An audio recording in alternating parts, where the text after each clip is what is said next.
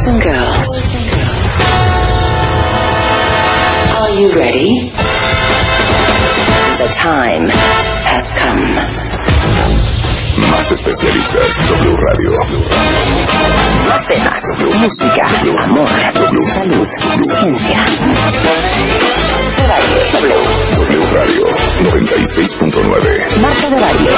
En W, lunes a viernes. De 10 a 1. Estamos.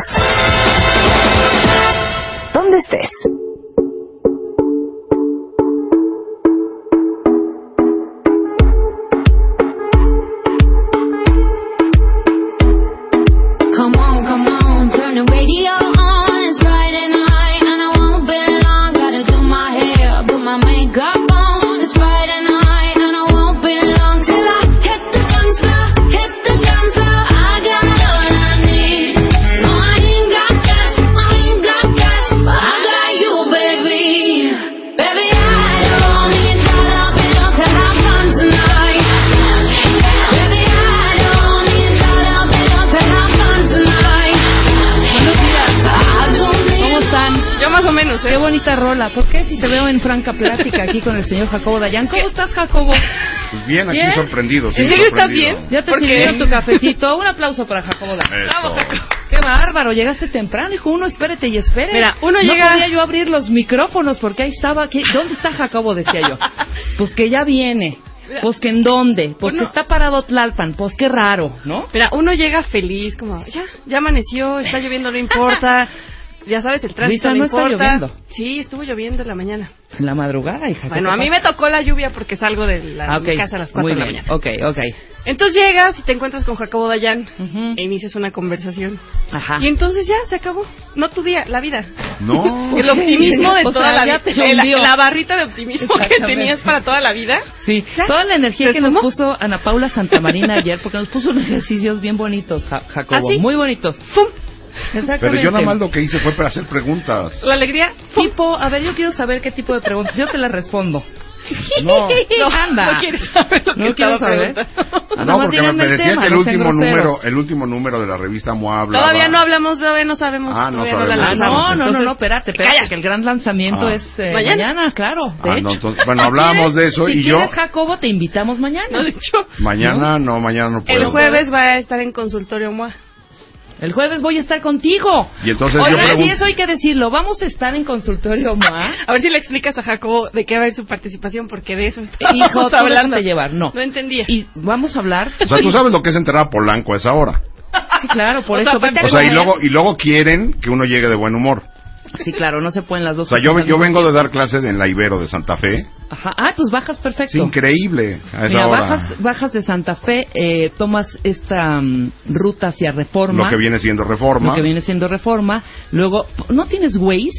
Sí, sí, y Ah, luego, pues y luego den la- llegando a Reforma, Ahí te haces bolas, hijo, medito, ya valió. medito y eh, llego a Polanco seis horas después. Pero vamos a estar Jacobo Dayan, yo, va a estar también el zar de la historia. La Figueroa. Sí, va a estar Alejandro Y Marta Rosas, Figueroa. Figueroa, ¿Ya? Eduardo Iniesta, según me informa Ah, Dayan. Iniesta, claro. O sea, un mesononón, se va a poner buenísimo. Y vamos a hablar, se vale decir, y lo voy a decir la palabra, sí, de lo chingón que es ser mexicano. Y entonces Y ahí, entonces ahí empezó la Jacobo es revancha. donde Yo nada más- tiene mucho que Yo aportar. nada más pregunté que si me podían dar dos ejemplos. Dios mío, yo quiero entonces decirle a, a Julio Luis García que sí, sí, de hecho hizo bien el casting. Yo creo que deberían reconsiderar esas invitaciones. ¿eh? ¿Eh? No sé si está bien el panel para No, el hijo. tema, no más que nada. Prepárate un poco, saca esta parte Por del eso lado me, A del mexicano. me estaba, es- me estaba preparando y es entonces por eso pre- pregunté. Ujú. Por ejemplo, O sea, vamos a jugar caricaturas ese día. Caricaturas. Nombres de no, yo nada más chingones. Por ejemplo, Jacobo. No, Ese pero, es yo un pre- ejemplo. pero eso no es si hay mexicanos chingones, es si qué es ser, qué es chingón de ser ah, mexicano. de la palabra. No, ¿qué Dícese, es? ¿Qué es el O sea, chingón? No, o sea, ¿qué, por ejemplo, ¿qué? Entonces me decía las playas. Pues las playas no depende de mí. Bueno, yo no dije las playas para empezar. No, no, las yo- dijiste porque tú. ese sale de Así que inmediato. Había No, no algún empecemos motivo. a confundir. O sea, lo ser chingón. O sea, luego dicen que las pirámides. Pues Las pirámides eran de los teotihuacanos o de los mayas, no se de puede los resumir mexicanos. en- no es tanto lo que lo que poseas, sino más bien no a nivel material como la- las pirámides, que además no las poseemos. Creo que más bien es la representación de eso, que es tu historia. Venir de una historia tan rica, tan vasta. Tan completa. Exactamente, hijo. Eso era lo Que único de ahí de la historia hagamos... Eso es lo único. Es lo- dice es lo papá, que yo ¿qué yo estaba preguntaba. preguntando? Pues de qué se va a tratar el Ajá. pero va a Yo preguntaba, o lo me decir las pirámides y, por ejemplo, también la estela de luz. O sea, más para acá. Mm, eh, No, no, no, ahí no, ahí no, no. no, no, no, ahí esto ya estás metiendo otra cosa, hijo. Oye, no, en absoluto no. Pregunta- de esta cultura, esta idiosincrasia del mexicano. Pan- perdón. ¿Qué, A ver, Chapo? ven, Chapo, venlo a decir al aire, no, aquí con, con este, cosas No así. estés interrumpiendo. No, es que el Chapo Ajá. hace muchos, hace muchos el meses Chapo, dijo por un día. segunda vez lo vamos a escuchar al aire. Sí, díganos, Chapo. Yo ando en busca de un chingón. ¿Sí? Sí. Lo tienes dentro de ti, Chapo. No, Nada para ¿eh? señor Lo tienes dentro de Es ti. que lo que dijo un día el Chapo fue. claro, No, claro. buenísimo. Dice... No, es que no sé. El Chapo dijo que él quería tener un programa Ajá. con Alejandro Rosas, conmigo y con un chingón.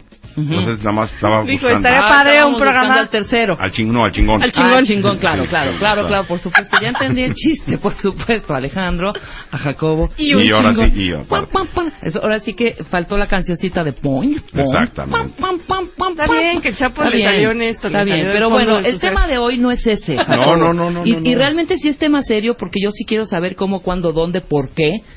¿Sabes? Suceden este tipo de situaciones o este rollo que no es nuevo. Vamos a hablar de las desapariciones, cuentavientes. Y eso sí es tema serio. Muy serio. Muy, muy, muy serio, ¿no? Entonces, paren oreja de verdad, porque ya está eh, Jacobo para explicarnos qué, cómo, desaparición, cuándo, por qué, quién, quién desaparece, con qué derecho desaparece, por qué levantas a alguien. Quiero que empecemos a desmenuzar totalmente el tema del día de hoy, porque a mí, neta, y lo voy a decir tal cual, a mí me da miedo. Bueno, es un horror. Eh, bueno, habría que arrancar diciendo que el tema se aborda hoy porque hoy es el Día Internacional de eh, las Víctimas de Desaparición Forzada. Ajá. Entonces, hay que entender primero qué es la desaparición forzada y qué no es la desaparición forzada. Para eh, arrancar, nada más para tener en cuenta, el tema es uno de los temas centrales so- de la violencia que vive eh, hoy en día México. Si podríamos decir los últimos 10 años de la locura de la violencia que hemos estado viviendo, se refleja prácticamente en tres grandes rubros. Uno es el número, el- el- los asesinatos de personas. Andamos arriba de 150, 150 mil en cifras oficiales. Ajá. Habría que saber las cifras reales que seguramente son muy superiores porque en esta cuenta, por ejemplo, difícilmente encontramos eh, cifras de migrantes donde no hay denuncias de ello, por ejemplo. Exacto. El segundo rubro muy, muy delicado es el tema de las personas desaparecidas, donde en cifras otra vez oficiales, y ahorita va- más adelante vamos a hacer un comparativo entre las cifras actuales en México y las de otros momentos de la historia en otros países, andamos por arriba de las 28 mil personas desaparecidas. Y ahorita explicamos qué es estas personas desaparecidas. No Claro. necesariamente son personas que se fueron a comprar cigarros y no han Y regresado. no regresaron, pero aquí tengo un dato que me parece muy fuerte que dice cada día 11 personas desaparecen por día. En México, una cada dos horas. Es una locura. Es una locura. decir, 26, imaginen 28 mil personas y las familias que hay alrededor. Y el tercer gran rubro de violencia en nuestro país es el tema de la tortura. Es decir, esos son los tres gra- grandes rubros de violencia que se ha vivido en nuestro país en los últimos 10 años y uno es el de desaparición forzada. Ajá. Hay que entender qué es la desaparición de personas. Es decir, no es el secuestro. Hay dos tipos de desapariciones. Cuando una persona es privada de su libertad y no se conoce su paradero, es decir, se lo tragó la tierra. Porque una persona que es secuestrada recibe uno una llamada de un secuestrador y sabe Sí, pero ya hay una extorsión. Hay una extorsión, hay una llamada, se sabe dónde está la persona, es gravísima el secuestro, pero es otro tipo de, de violencia. Claro. La desaparición es cuando a una persona se le priva de su libertad y se desconoce dónde está, se desconoce el paradero. Y esto puede ser perpetrado o realizado por un, eh, un particular o un grupo de particulares, el del crimen organizado, la- el- Ajá. el- las- eh, los grupos de trata de personas, donde a, una a alguien lo, lo levantan, ese es el término que, utiliza el crimen organizado, lo secuestra, lo priva de su libertad y lo mete, por ejemplo, en, eh, en estas redes de trata. Exacto. Ese es un ejemplo.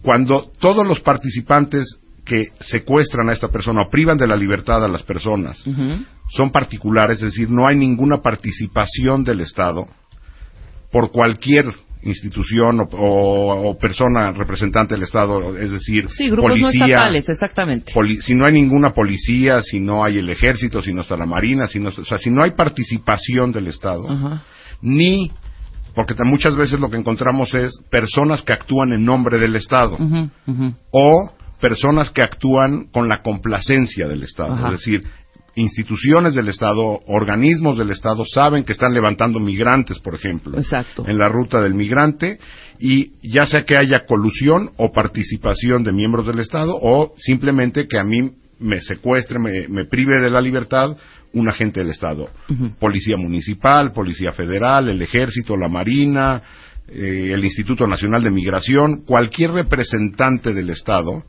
que participe, ya sea activa o pasivamente, pero haya participación con protección a estos grupos, o que los grupos actúen, repito, en nombre del Estado, que le maquilen este tipo de cosas, entonces estamos hablando de desaparición forzada. Ok.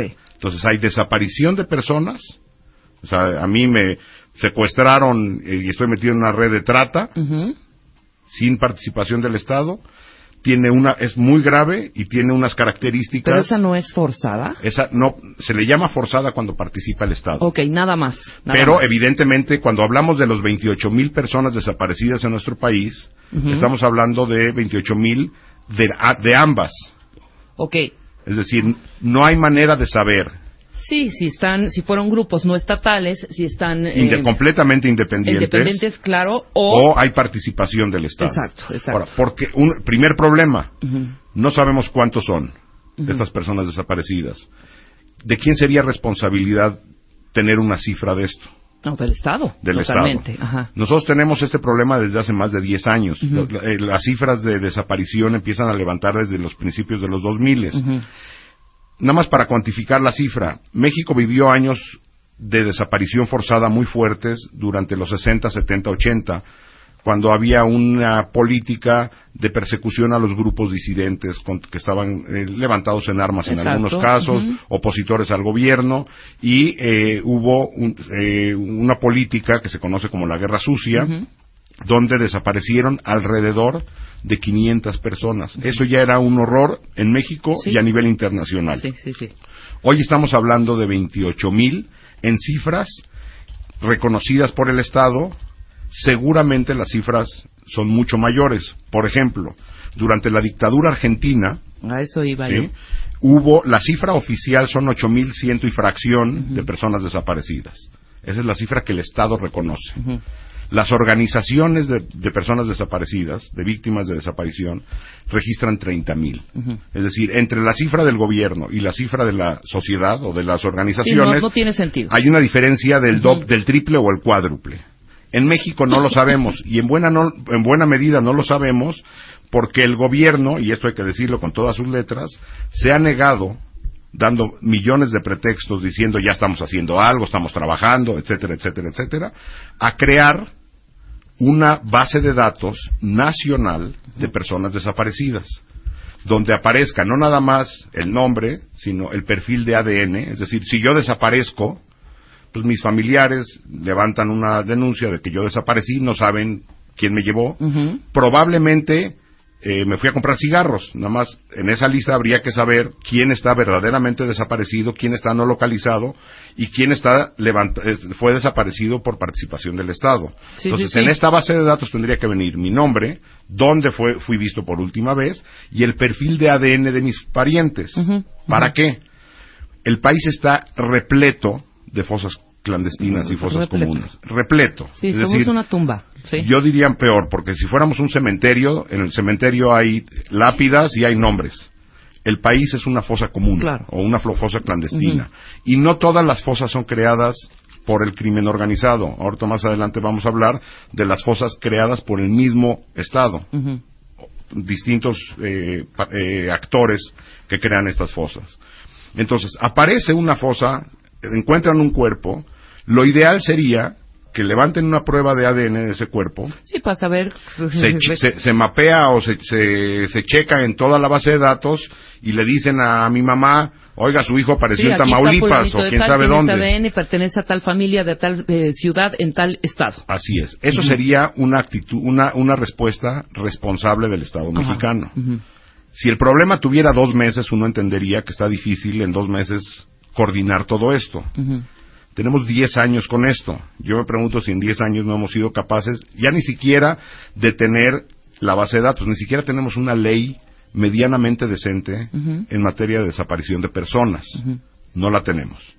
Entonces, primer problema, no hay esta base de datos. Claro. Segundo problema, el Estado no está haciendo nada por depurar o nada sustancial, porque seguramente van a decir que sí, que están revisando, que tienen a cuatro personas y que ya checaron y que ya pusieron un sello y el clip y ya mandaron una ley para hace 20 años, ya sabes, las respuestas de siempre.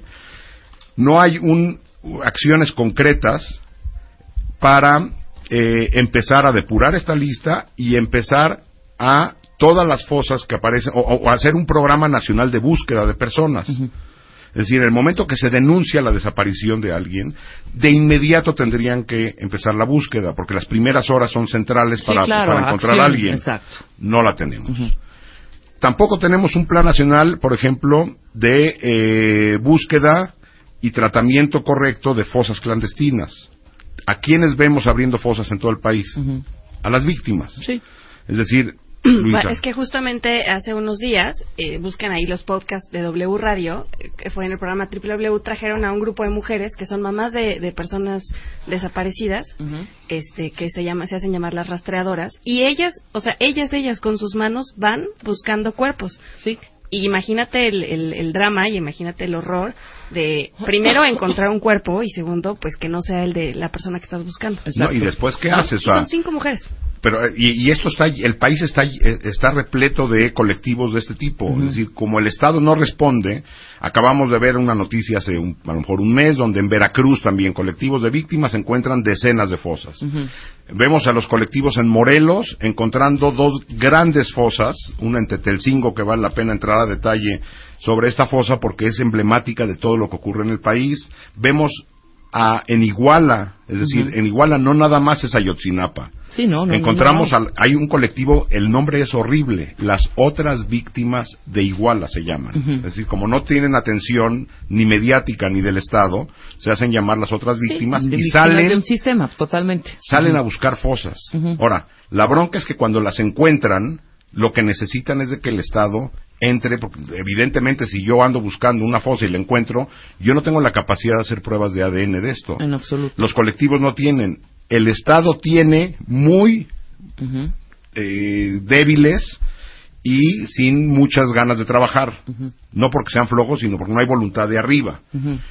Y entonces lo que hacemos, se hace es recurrir a peritos independientes. Por ejemplo, hay uno, el que se hizo famoso en el caso de Ayotzinapa fue el equipo argentino Exacto. de antropología forense. Hoy la Universidad Autónoma de Morelos, por ejemplo, tiene ya también un equipo de, de, de- de peritos forenses independientes que hacen estas pruebas, pero no hay manera de machearlo contra mucho. Lo único que puedes hacer es machearlo contra los colectivos de víctimas que están trabajando y cercanas a, a este trabajo porque no existe esta base de datos. Sí, no hay un registro, pues. Pero no hay un registro, no es sin querer. Es decir, aceptar la magnitud del horror Ujú.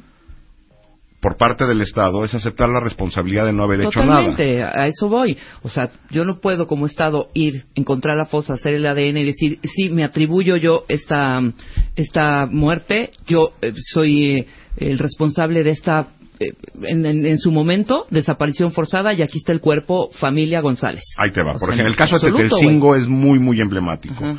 Una mujer eh, pierde, eh, el hijo de una mujer es asesinado en, Cuerna- en Morelos. Va y solicita el cuerpo de su hijo a la Procuraduría ahí a- en Morelos.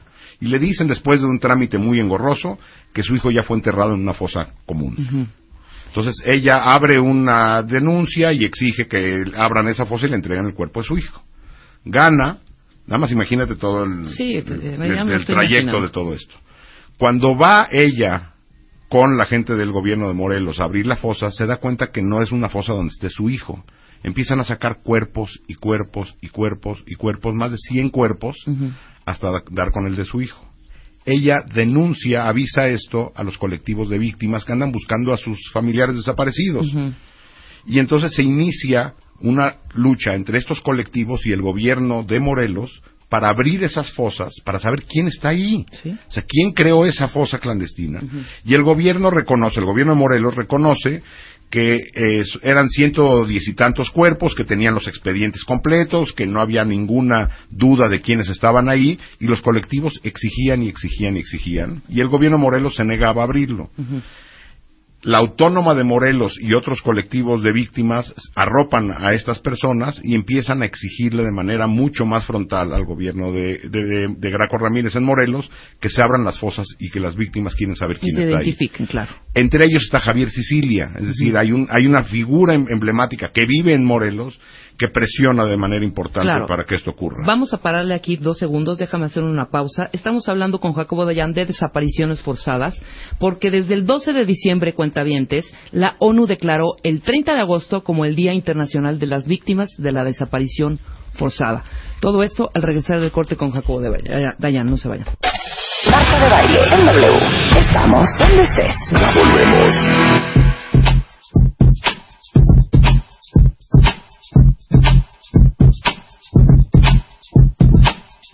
Estamos de regreso en W Radio, 10 de la mañana con 33 minutos y eh, platicando con Jacobo Dayan, que muchas gracias Jacobo, porque de verdad, eh, si, si bien este espacio es integrador, ten- tenemos muchos temas los que presentamos en esta mesa. Siempre estamos eh, informando, capacitándonos, eh, que el cuentaviente de la mano con nosotros aprenda. Este tipo de temas, pues generalmente es un poco, no complicado, pero es eh, difícil tocarlo con tantos, con tantos, con tanta información que tenemos afuera, totalmente, y pues, y también la confusión que, que se crea con todo con toda esta información que no sabemos ni para dónde, ni dónde, ni qué. Mi pregunta es esta, ahorita que estabas tú eh, platicando el caso de esta mujer que va a exigir realmente que se, que se busque el, el cuerpo de su hijo y que encuentra esta fosa clandestina con más de 100 cuerpos y se crea esta organización de civiles en la busca de, de identidad de, de- de sus familiares, ¿no? Que los busquen.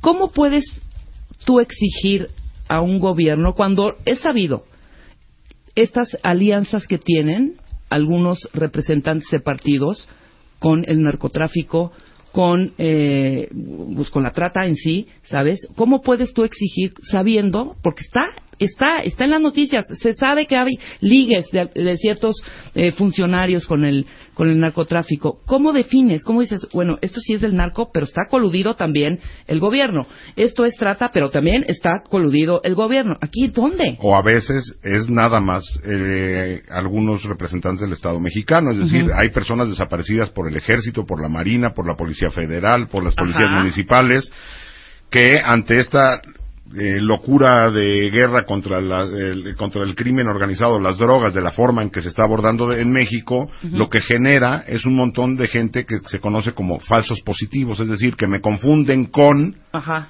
y entonces me, me, me- me- privan de la libertad, me acaban torturando y entonces después es mejor matarme que dejarme libre para que yo denuncie.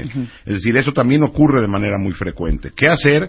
Presionar y exigir. O sea, las madres, los hermanos, los hijos de personas desaparecidas se van a enfrentar a lo que sea. El asunto es de que la sociedad mexicana no ha arropado a las víctimas en México, porque otra tragedia aparte es el viacrucis que atraviesan las víctimas tratando de obtener justicia, tratando de obtener la verdad y, y la búsqueda de sus personas, de, de sus familiares. No, pues tratando Y- de acercarse por lo menos a una autoridad. y la y luego las- la reparación, es decir, imagínense, hay familias que han perdido, o sea, eh, eh, dos hermanos, el padre que es el sostén de la familia, sostén de la familia y luego el Estado tendría que reparar estas víctimas. Ahora te voy a dar unas cifras. Eh, desde 85, tú dime si voy bien o me regreso para no equivocar- equivocarme ni confundir. En el 85 empiezan a contabilizar los casos por la ONU. Estamos bien, ¿no? Sí.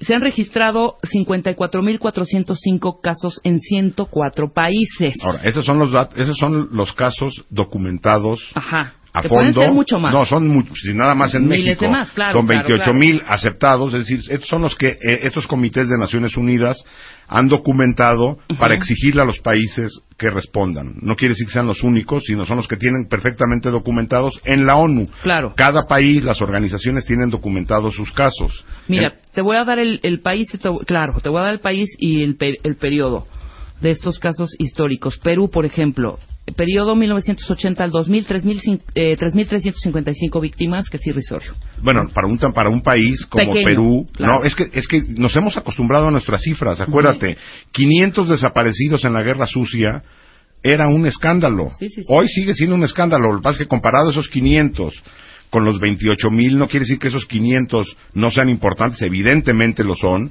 y hay tragedias humanas a cada- atrás de cada uno de estos casos, pero la cifra, es decir, el fenómeno por el que estamos atravesando hoy en 10 años, es mucho, mucho más brutal que el de la guerra sucia, que ya para nosotros Era, un- una marca una en la cifra, una cifra fuerte, claro. una marca en nuestra historia. Guatem- Guatemala del 60 al 96, 40 mil. Colombia del 85 al 2012, 25 mil. Sri, Sri Lanka del 79 al 2009, 20 mil. Bosnia del eh, 91 al 99, 20 mil. Chile del 73 al 90, 3.065. Chile, acuérdense, es Pinochet, Ajá. es la dictadura, militar. Y Argentina igual, 78 a 83. O- eh, esta cifra no oficial que dices de 8.960 y Esa es la del gobierno. oficial, perdón, la del gobierno y las de 30.000 que se terminó eh, contando, ¿no? Entre comillas. Eh, bueno, Sierra Leona y Camboya no tengo datos y México, que es ahorita el tema que estamos hablando, 27.659. Desde el 2007 a la fecha, hay más de 27 mil personas desaparecidas, la, la cifra más alta mundialmente para un país libre de conflicto armado. Sí, Si no un es país que... que- no está en guerra. si no es que estamos en un conflicto armado interno. Yo, yo creo que México atraviesa un- un conflicto armado interno, pero esa es otra discusión. Ahora, de estos casos, Jacobo, solo seis han sido condenados judicialmente. O sea, lo que, no ten- lo que hay es una impunidad absoluta. Y no nada más en casos de desaparición, en casos de tortura, es decir, en, los- en las violaciones muy graves de derechos humanos, lo que tenemos es una impunidad superior al 90% de lo que se denuncia. Uno pensaría que todas las personas que pierden o tienen a un familiar desaparecido lo denuncian. No es el caso. Es decir, hay muchas personas en varias regiones del país que al saber que quien desapareció a su familiar es o tiene vínculos con las autoridades, por temor no denuncian. Y sobran casos de personas con familiares desaparecidos, o sea, cientos y cientos o miles, que no lo denuncian por temor a represalias. Es decir, nuestra cifra de 28 mil seguramente es muy superior porque aparte muchos están clasificados como secuestro, cuando no es secuestro. Sí, claro. O sea, esto es otra cosa, es otro fenómeno. Decíamos, regresábamos a Tetelcingo, cuando logran que eh, el gobierno de Morelos abra esta fosa, esto fue apenas hace un par de meses, dos, tres meses, lo que se encuentra es el horror. Es decir, hay personas, eh, cuerpos enterrados sin expediente. Es decir, es una fosa, recuerden, creada por el gobierno de Morelos, no por el crimen organizado. Enterraron personas sin un expediente, fragmentos de personas, niños, hay, hay niñas dentro de alguna de meses, una de siete años. Hay personas enterradas en esa fosa con identificación. Es decir, saben quién es. Lo único que había que hacer era buscar a los familiares. Es decir, ya lo que hay no nada más es negligencia, es toda una política de evasión de responsabilidades, porque no sabemos, hay personas que están enterradas ahí que murieron en penales, por ejemplo. Sí. La pregunta es, cualquier persona que muera en un penal, como haya sido, tiene que haber una investigación y hay responsabilidad del penal. Es decir, no puede ser que yo esté en la cárcel por lo que sea y muera dentro, asesinado o dentro de un penal. Es decir, ¿quién es el responsable de esto? Es decir, entonces, la, la forma de operar del Estado es tapar el problema enterrando a los muertos, sin hacerse responsable de una investigación profunda de todos y cada una de las personas que están ahí enterradas. Entonces, tiene que llegar un externo, como la Autónoma de Morelos en este caso, hacer los peritajes autónomos y machearlos contra las víctimas que tienen registradas porque nuestra base de datos nacional Sí, es no existe. endeble, es frágil. No claro, existe. No existe. porque y por un millón de el gobierno da un millón de razones que no son ni claras ni contundentes ni pone fecha para decir bueno está bien vamos lento pero para tal fecha ya está resuelto esto. No hay. Es decir vamos pateando el problema para adelante mientras la tragedia se sigue acumulando y acumulando y acumulando. Ahora cuando hablamos de desaparición o desaparición forzada si hay si en Dinamarca este un policía me, me- Te levanta. sí y no no aparezco bueno pues es un caso. Cuando esto ocurre de manera generalizada o sistemática, y en México yo diría, incluso hay reportes de Naciones Unidas que dice que es generalizada, es decir, ocurre en prácticamente todo el territorio nacional, hay que ver la tragedia de los migrantes nada más, Sí. por ejemplo, este, y es parte de una política, ya sea del grupo, de un grupo no estatal o de un, de, de partes del, del, del Estado mexicano, en este caso, entonces estamos hablando ya de un fenómeno mucho más preocupante. No son casos de desaparición aislados, sino parte de un fenómeno generalizado sistemático y eso tiene otro nombre, porque tiene que ser abordado ya no como buscar al responsable de una, de dos, de tres o de 54 casos aislados que no tienen vínculos entre sí, a hablar de un fenómeno que ocurre de manera generalizada o sistemática, repito, y entonces a eso se le pone un título de crímenes contra la humanidad o crímenes de lesa humanidad. Sí, en México Que ya se hemos hablado de perpetran este tema contigo aquí en el Claro, programa. Este tipo de crímenes que ya rebasan por mucho eh, la, eh, la comisión, es decir, eh, personas desaparecidas, por ejemplo, para redes de trata de personas, hay casi en todo el mundo.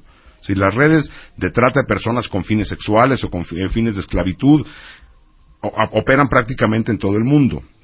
Cuando en nuestro país lo que tenemos por las cifras, por el fenómeno, por la cantidad de fosas, por la falta de respuesta del Estado, por la participación de agentes del Estado, ya sean policías municipales, repito, el ejército, la marina, hay múltiples responsables. Estamos hablando de una política, y esto también ya está documentado, que ya coloca el problema en una magnitud muy distinta. Sí. Es decir, hay que entender que tratar de, res- de resolver ciento cincuenta y tantos mil personas, as- ciento cincuenta y tantos mil asesinatos en cifras oficiales, más de 28 mil desaparecidos en cifras oficiales, más de 8 mil casos de tortura documentados, quién sabe cuántos haya no documentados, será prácticamente imposible resolver uno a uno.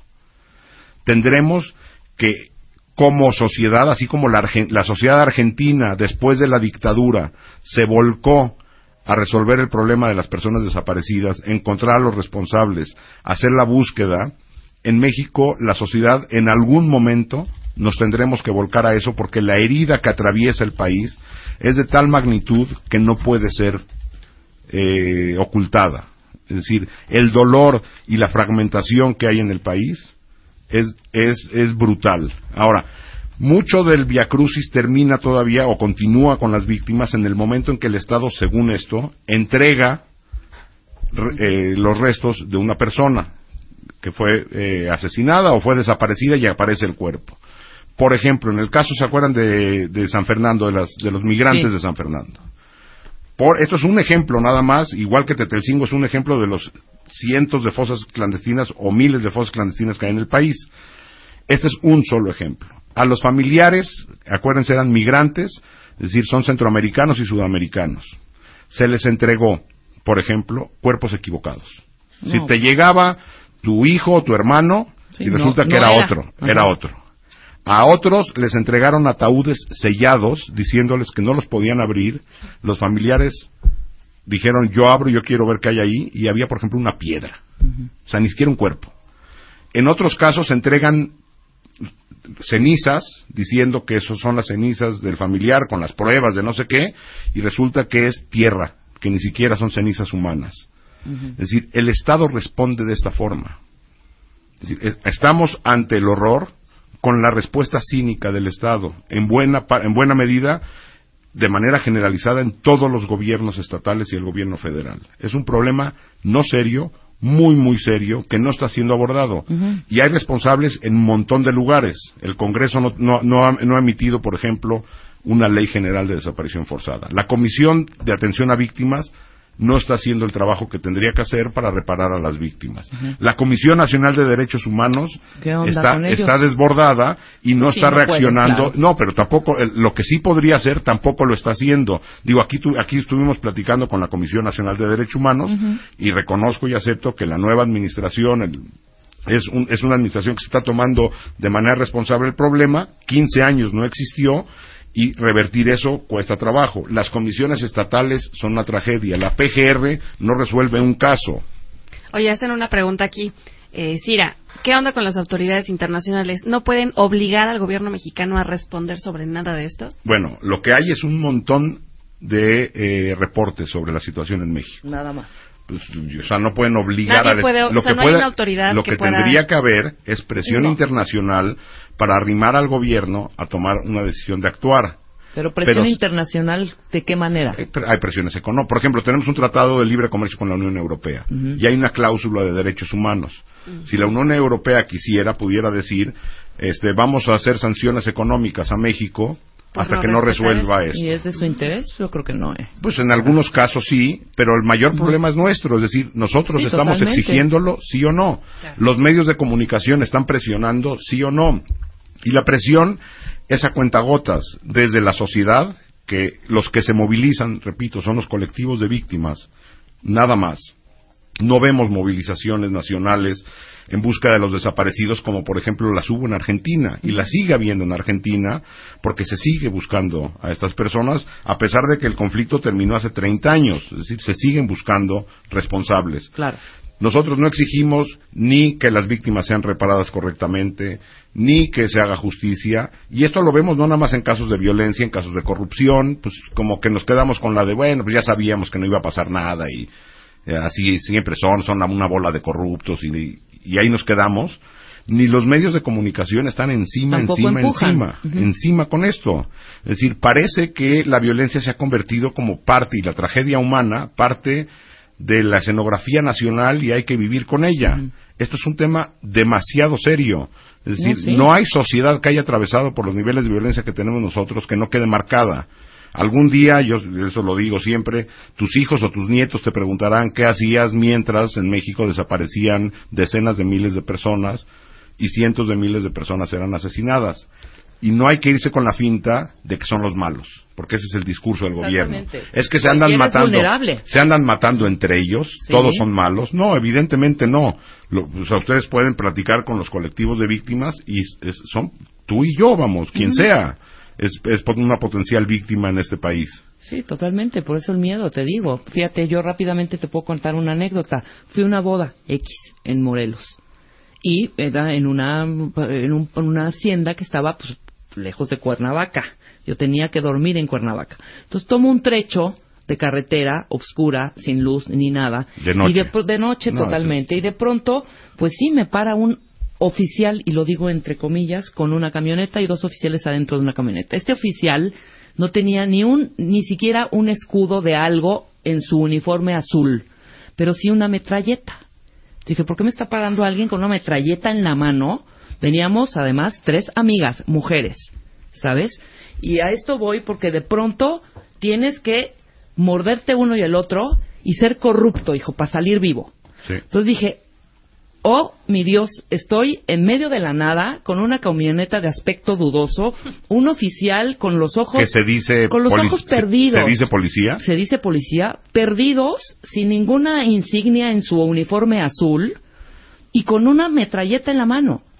Entonces me dice, viene en sentido contrario. Yo digo, esto es una... Me paré, evidentemente. Dije, "Ahor- ahorita yo le meto segunda y, y me persigue la camioneta o me disparan y nos matan. Así es. ¿No? Hay, sobran casos de esos. No sabes el pavor y con todos estos casos que ya sabemos y con toda la historia que tenemos que eh, la hemos la hemos estado revisando constantemente y de lo que podemos de lo que se nos dice que está pasando, ¿no? En el país. Bueno, para no hacerlos le- hacerles el cuento largo, me bajo y le digo, "Eh, "Señor, venimos de una fiesta y me quiero ir." Le dije, "Señor, además."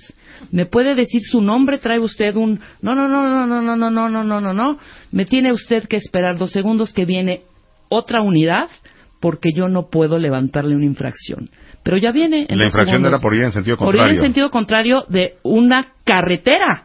Ajá. además, ¿no? De un, tra- de un tramito de un camino, ¿no? Y donde pasaban de pronto uno que otro cochije, que se pare uno más, ¿no? Claro. O sea, ¿y por qué no están parados? Yo no quería discutirle a este señor de verdad con ojos desorbitados y loco. O sea, en, ese momento era intransigente, incoherente, ¿no? Me tiene que esperar, me tienes que esperar y me tiene que esperar. Me volteo y le digo, me quiero ir, ¿cuánto quieres, güey? Casi, casi, ¿sabes? Y agarro y me vale. O sea, agarramos Se ahí un vida. poco de dinero y le digo, me quiero ir de aquí en este momento. Y agarré el puño de lana y se lo puse en la mano. ¿Sabes? Y solo así pude salir. Y esa es la, es la vergüenza que me dio, güey. Y eso el, es- el coraje que me dio de decir, jamás he dado ni un medio centavo. O sea, cuando cometo una infracción, estoy de verdad hasta las últimas, en donde sea. No, pero si ahí es tu vida. corralón, vamos. Ahí es tu vida. Y la de dos amigas, hijo. Sí. Y te lo digo ahorita ya con rabia. Todos somos vulnerables. Aquí no y es esa es de- la historia de Claro. Guerrero y de Michoacán. Y perdóname, yo no tengo nexos con el narcotráfico, No, ¿eh? no, no. Y yo no, en absoluto.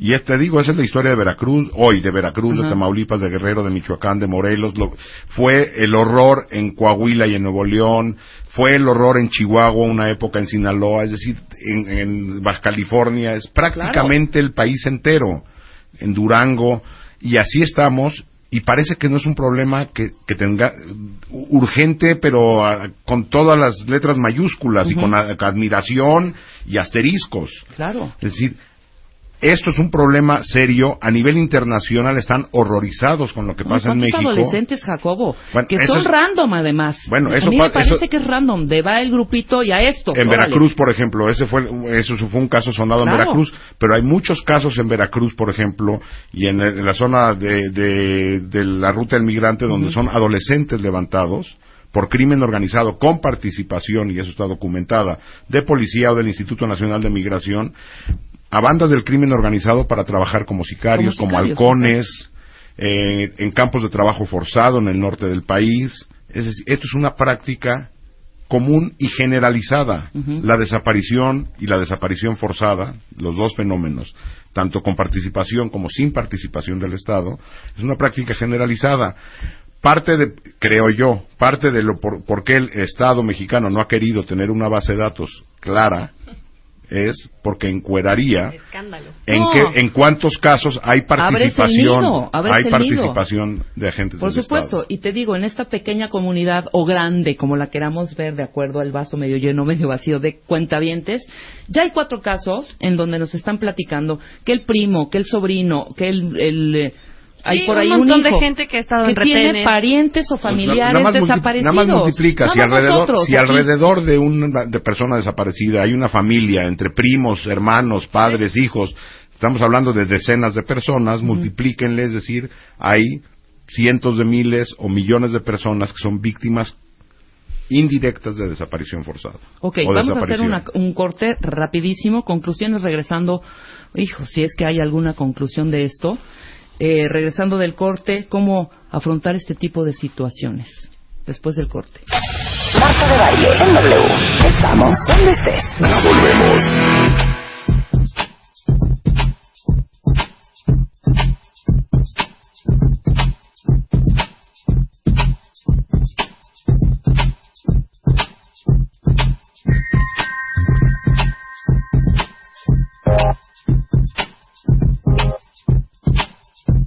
Estamos de regreso en W Radio, 11 de la mañana con 5 minutos, un tema serio, Huicha. Eh, y vamos a las conclusiones, Jacobo. Si es que hay alguna, Sí, sí hay. qué podemos hacer, cómo enfrentar este tipo de situaciones. Y cada vez más son los tweets de cuentavientes que nos cuentan historias muy cercanas ¿eh? de familiares que han sido levantados, que han, algunos han regresado, otros no, de muchos adolescentes, de sobrinos y primos que en bolas se van a alguna reunión, alguna fiesta, Y unos regresan y otros no.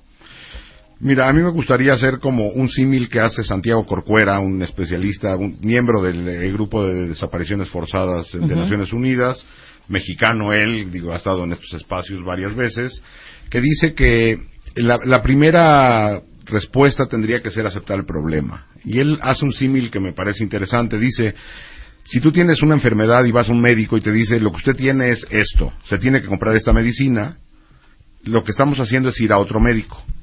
Y nos dice lo mismo, usted tiene esta enfermedad, necesita esta medicina.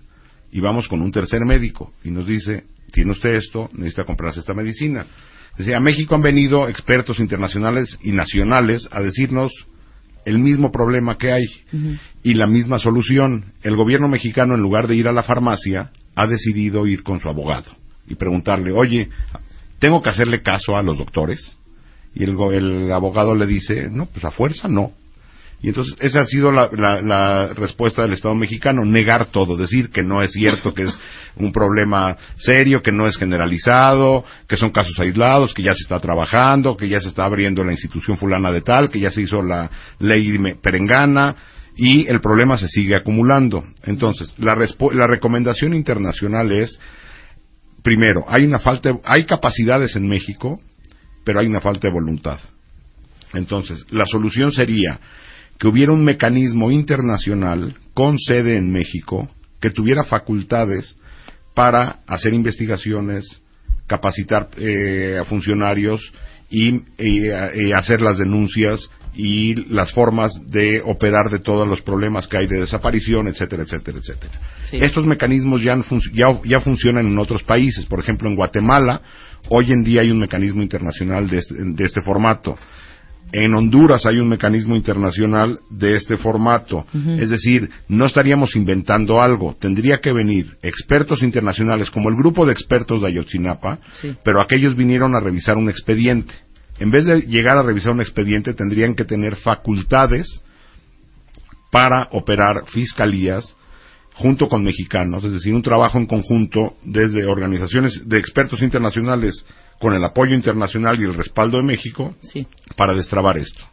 Y que este grupo hiciera, repito, capacitaciones, este, que generara los protocolos, hiciera las investigaciones, capacitara fiscales y estuviera monitoreando casos uno a uno para que esto se empezara a resolver. Si de- dejamos en manos de la clase política que ha venido manejando esto, porque esto no tiene que ver con un color, es decir, no es el problema no es el PRI o el PAN o el PRD o Morena, Sí, no, no, no, es decir, hay gobernadores de todos los colores y este problema se replica en todo el país. Es decir, no es un asunto de partidos, es, una un, es, es- es un problema de la clase política y de cómo está estructurada la impartición de justicia, la búsqueda de la verdad, la reparación a las víctimas, que no hay voluntad para que eso camine. La única manera que esto camine es con presión internacional, no nada más desde fuera, sino adentro. Claro, pero entonces el, el camino cuál es, o sea, presionar para presionar, o sea, las organizaciones, la gente que trabajamos en derechos humanos, estamos presionando desde adentro para que se abra este tipo de mecanismos. Evidentemente, pues no nos pela nadie. Tendría que haber mucho más presión, como la hubo en Guatemala, por ejemplo, de sociedad civil, de eh, actores internacionales y alguien dentro del Estado con una visión mucho más amplia que esta soberanía que nos van a venir a quitar los extranjeros. Sí, sí, sí. ¿De qué te ríes, Luisa? Es un tuit que acaba de llegar. ¿Qué dice? A ver, dice Elliot. Jacobo, qué bueno que estés hablando de esto. La verdad casi no se cuenta, pero cuenta mucho. Sí. ¿Y ¿Cuál es la risa? Pues a propósito de ahí por ahí una campaña que Ah, está claro, en ya vi televisión. el, ya vi el arroba, hombre. Sí. Entonces, eh, de eso es lo que tendríamos que estar hablando y de eso es lo que tendríamos que estar presionando. Evidentemente, por ejemplo, el caso Ayotzinapa lo que vino es a poner esto a discusión nacional. Ayotzinapa es un caso de los miles y miles que hay en todo el país. Sí, por Y si supuesto. no hay fue el una más re- sonado y fue porque se salió de las manos y ¡úchale! Fíjate que, pues mientras estábamos nosotros en unas fiestas, como estaba el alcalde y otras personalidades, estaba sucediendo esto y alguien se dio cuenta y alguien lo soltó. Y, esto, este grupo internacional... Y fue un, perdón, Sí. y fue chiripada, porque si no, ni nos hubiéramos enterado. Ah, claro. Totalmente. Ah, La masacre más grande en la historia de México probablemente es la que ocurrió en Allende, Coahuila. De esa nos enteramos cuatro años después y yo le pregunto a los cuentavientes si alguien sabe de lo que ocurrió en Allende, Coahuila. Lo más seguro es que no. Es que no, Es decir, claro. hoy todavía es algo que ocurrió en 2011, nos Sí, enteramos en antier. 2014 y hoy todavía casi nadie lo conoce. Entonces, la, la pregunta es, nosotros en México, con la estructura que tenemos, con la clase política, con eh, lo enredado que está, con la corrupción que hay, con todo esto que hay en México, vamos a ser capaces de reventar el caso de impunidad en, en estos casos de violencia y en corrupción, que es el otro grave problema. Esta Comisión Internacional en Guatemala no nada más está investigando violaciones graves a derechos humanos, también está investigando casos de corrupción. El presidente de Guatemala está en la cárcel. Ahí, por ahí hay un tip por- para saber por qué a la clase política mexicana le da tanta urticaria hablar de estos temas. Si reventar la impunidad en temas de corrupción y violencia pues pone No, pone en riesgo. A montones no, de intereses. No, como no, de intereses, totalmente. pero entonces El la única manera total, es la coladera, hijo. la única manera es presión internacional y presión interna Claro. y eso depende de dos factores medios de comunicación y sociedad Y nosotros. nosotros Sí, totalmente. no salir una vez cada San Juan a, Sí. a exigir algo. Es decir, tendríamos que tener una presencia mucho más activa, porque como también había otro por ahí, otro tuit que decía, esto no nos pasa, o sea, no nos importa porque no nos pasa.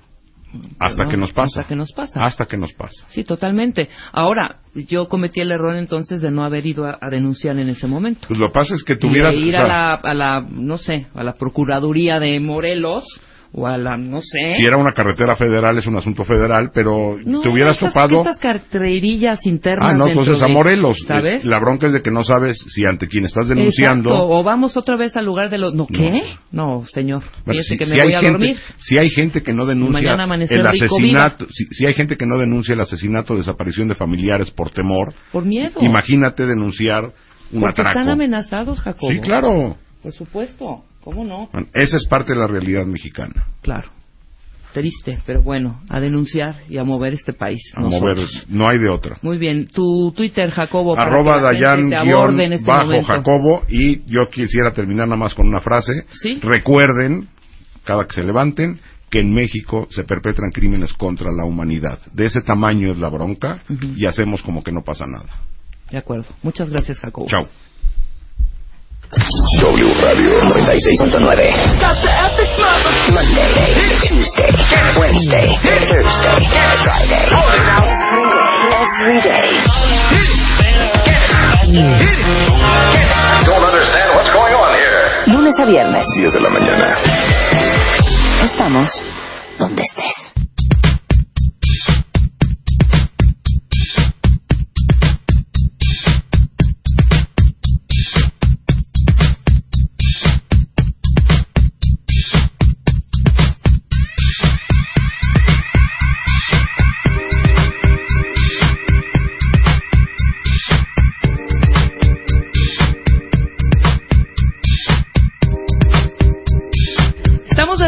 W Radio, 11 con 14 de la mañana. No saben el invitadazo que tenemos el día de hoy.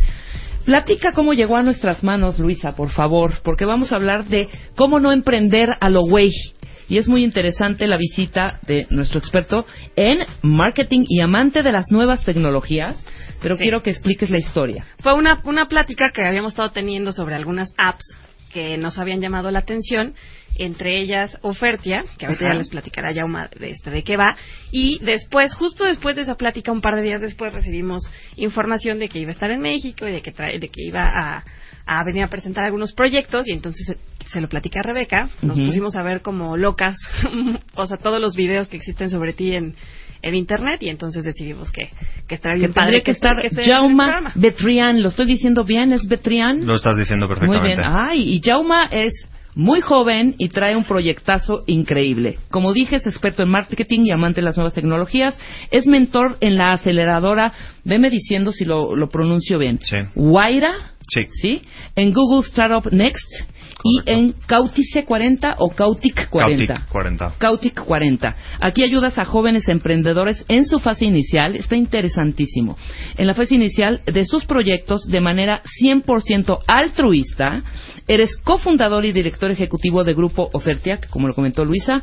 Esta es la app que agrupa a todos los catálogos, folletos y ofertas de las tiendas físicamente, digital, los digitalizas y los haces buscables, ¿no? Bueno, ahorita hablamos de, de Ofertia, pero sí eh, quiero hablar un poco de, porque trae muchos tips, de cómo no emprender a lo güey, no tirarse ahora sí que a lo bestia, o sea, como el borras. Aquí decimos como el borras, mi querido Jauma.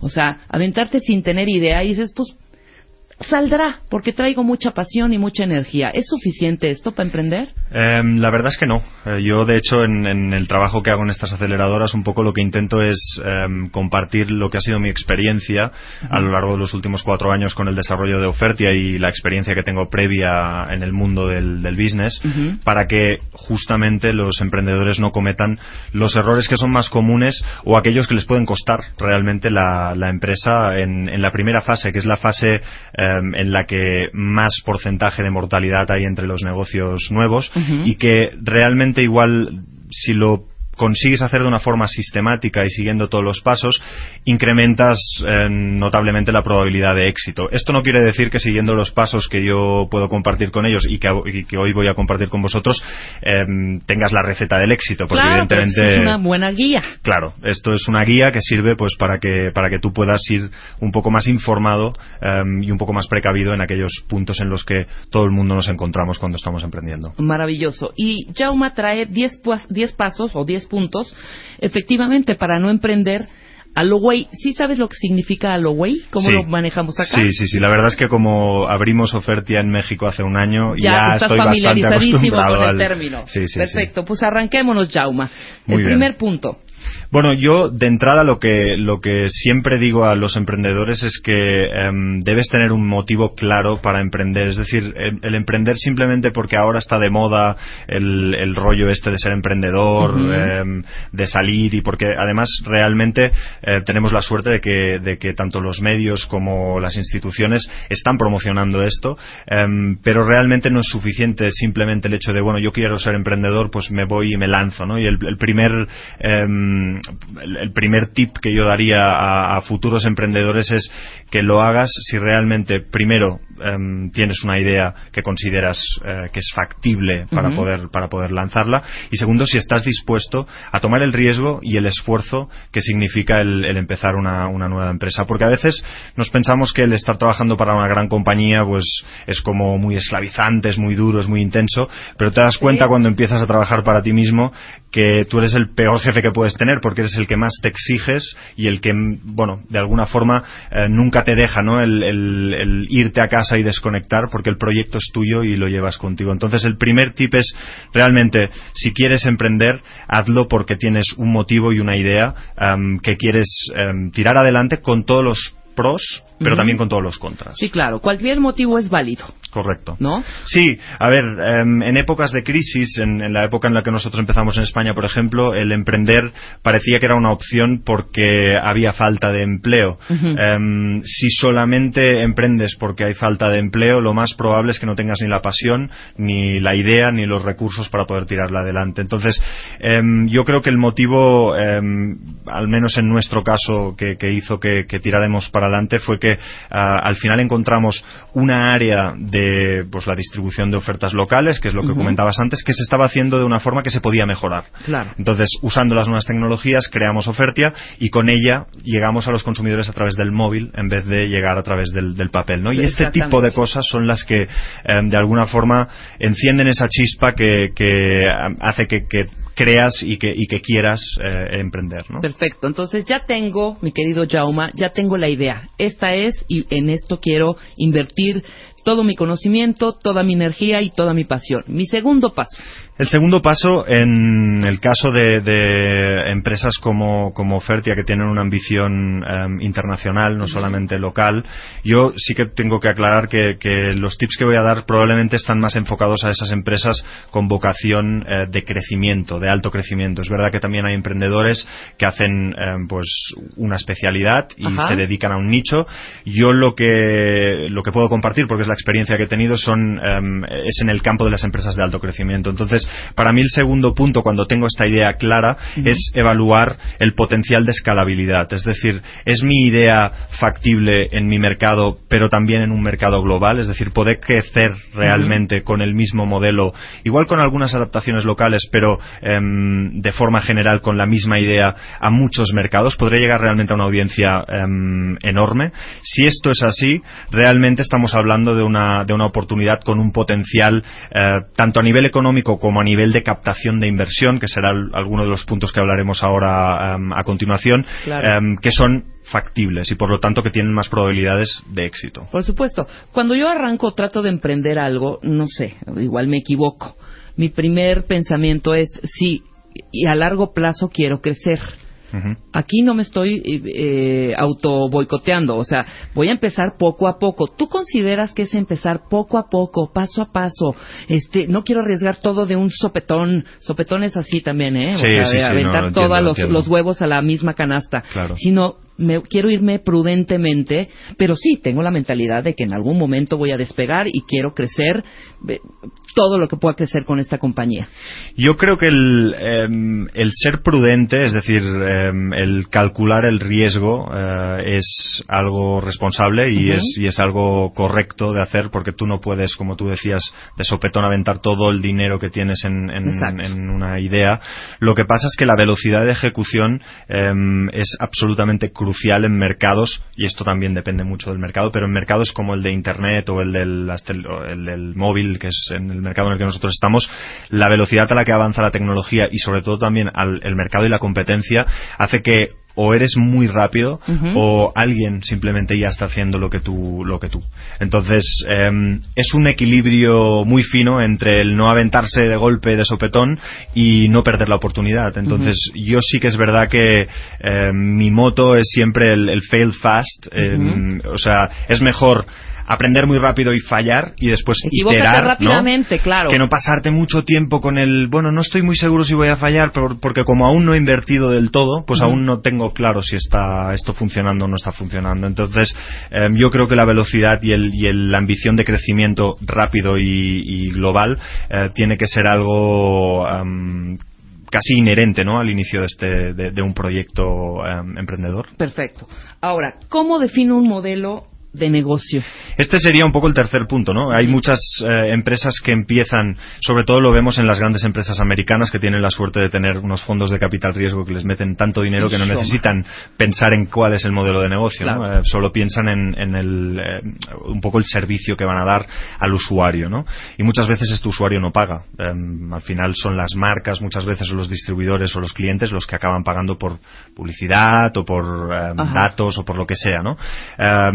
Para mí, en el caso de un mercado como el, como el mexicano, también un, un mercado como el español, donde nosotros empezamos, em, era absolutamente clave tener claro desde el principio cómo íbamos a generar dinero.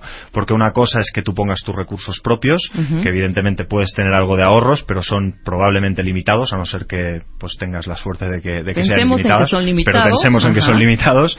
Em, y evidentemente eh, también tienes una limitación a la hora de, de conseguir capital, porque son mercados, el español, el mexicano y en general em, en Latinoamérica, donde la cultura de invertir en startups como hay en el Silicon Valley o en otras zonas de Estados Unidos aún está en una fase muy mm, inicial, ¿no? Entonces, eh, lo que está claro es que o tienes claro cómo monetizar tu negocio o muy rápidamente te vas a quedar sin recursos, sin dinero, Sí, porque vas a estar quemando compañía, y- claro. y, evidentemente vas a, vas a hundir la compañía. ¿no? Entonces, siempre tienes que tener ese equilibrio entre eh, invertir y gastar para poder generar el crecimiento, pero a la vez que ese crecimiento tenga un sentido y tengas ese modelo de negocio que hablábamos para empezar a monetizar cada, cada, cada usuario o, o cada servicio que tú estás, que tú estás dando para poder también generar un, un income para la compañía que genere dinero y puede, y pueda ayudar a, a financiarla. ¿no? Perfecto. Déjame hacer una pausa rapidísimo. Tenemos que ir con los compromisos comerciales que problema. y nosotros siempre tenemos, ¿sabes? Y regresamos. Estamos hablando con Jauma Betrain, eh, No emprendas a lo güey. Y nos faltan todavía unos seis puntitos más, muy interesantes, para todos aquellos eh, cuentavientes que están ahorita dispuestos a emprender, que traen la energía, que traen la idea, pero pues es muy interesante escuchar, eh, escuchar, escuchar, perdón, yo, escuchar, escuchar, escuchar a Jauma, que trae justo esos puntos que ahorita, en el momento que ustedes están tratando de iniciar un negocio o de emprender algo, es importante que lo escuchen para que no haya falla, por lo menos una guía. A ver, a ver si podemos ayudar. Todo esto al regresar del corte, no se vayan. Marta de baile en W. Estamos donde estés. Volvemos.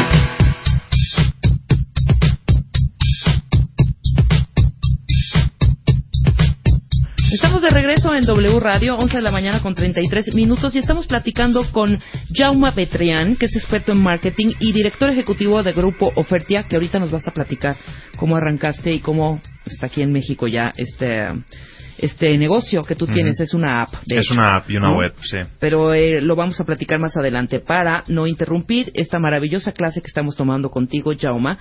Nos quedamos en esto. Voy a hacer un breve resumen. Primero, ¿cuál es mi motivo para aprender? ¿no? Ya tengo claro, ya, re- ya reconocí, ya tengo perfectamente de- identificado cuál es ese motivo. Ahora, lo tengo claro, lo voy a hacer, mi segundo paso, ¿no?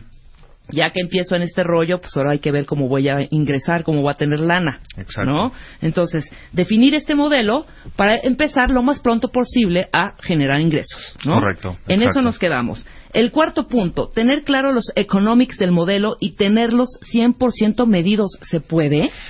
Eh, en los negocios, eh, yo creo que la mayor parte de las cosas son medibles. Siempre Ajá. decimos que algo que es medible es mejorable y eh, esto en el mundo de los negocios es eh, cada vez más em, posible porque el mundo digital permite medir absolutamente todas las métricas que tanto de interacción del usuario como, como de un poco de, de funcionamiento ¿no? de, de la compañía em, interna y externamente. ¿no? Entonces, tener claro los economics del modelo y, y tenerlos me- medidos, básicamente lo que nos va a ayudar es a poder definir muy claramente cuando hablábamos de cuánta lana necesito ¿no? para Claro. poder lanzar este negocio, em, tener muy claro cuánto voy a estar ingresando, cuánto voy a estar gastando, em, exactamente cada uno de estos usuarios que yo adquiera o que yo consiga de forma orgánica o de forma em, pagada si es que si es que utilizo publicidad, pues cuánto tiempo va a estar en, en la plataforma utilizando mis servicios y por lo tanto cuánto eh, valor me va a generar económicamente es lo que se llama em, hay dos, dos elementos en, lo- en el mundo digital que son absolutamente claves de tener muy muy claros uno es el coste de adquisición de los usuarios y el otro es el lifetime value o sea el valor de la vida de un usuario mientras está utilizando tu, tu servicio Sí, tu producto, tu servicio. Correcto. Si, si el lifetime value, es decir, el valor que genera este usuario, es mayor al coste de adquisición, tú tienes un usuario que es rentable, porque Claro. te cuesta menos de lo que te está generando.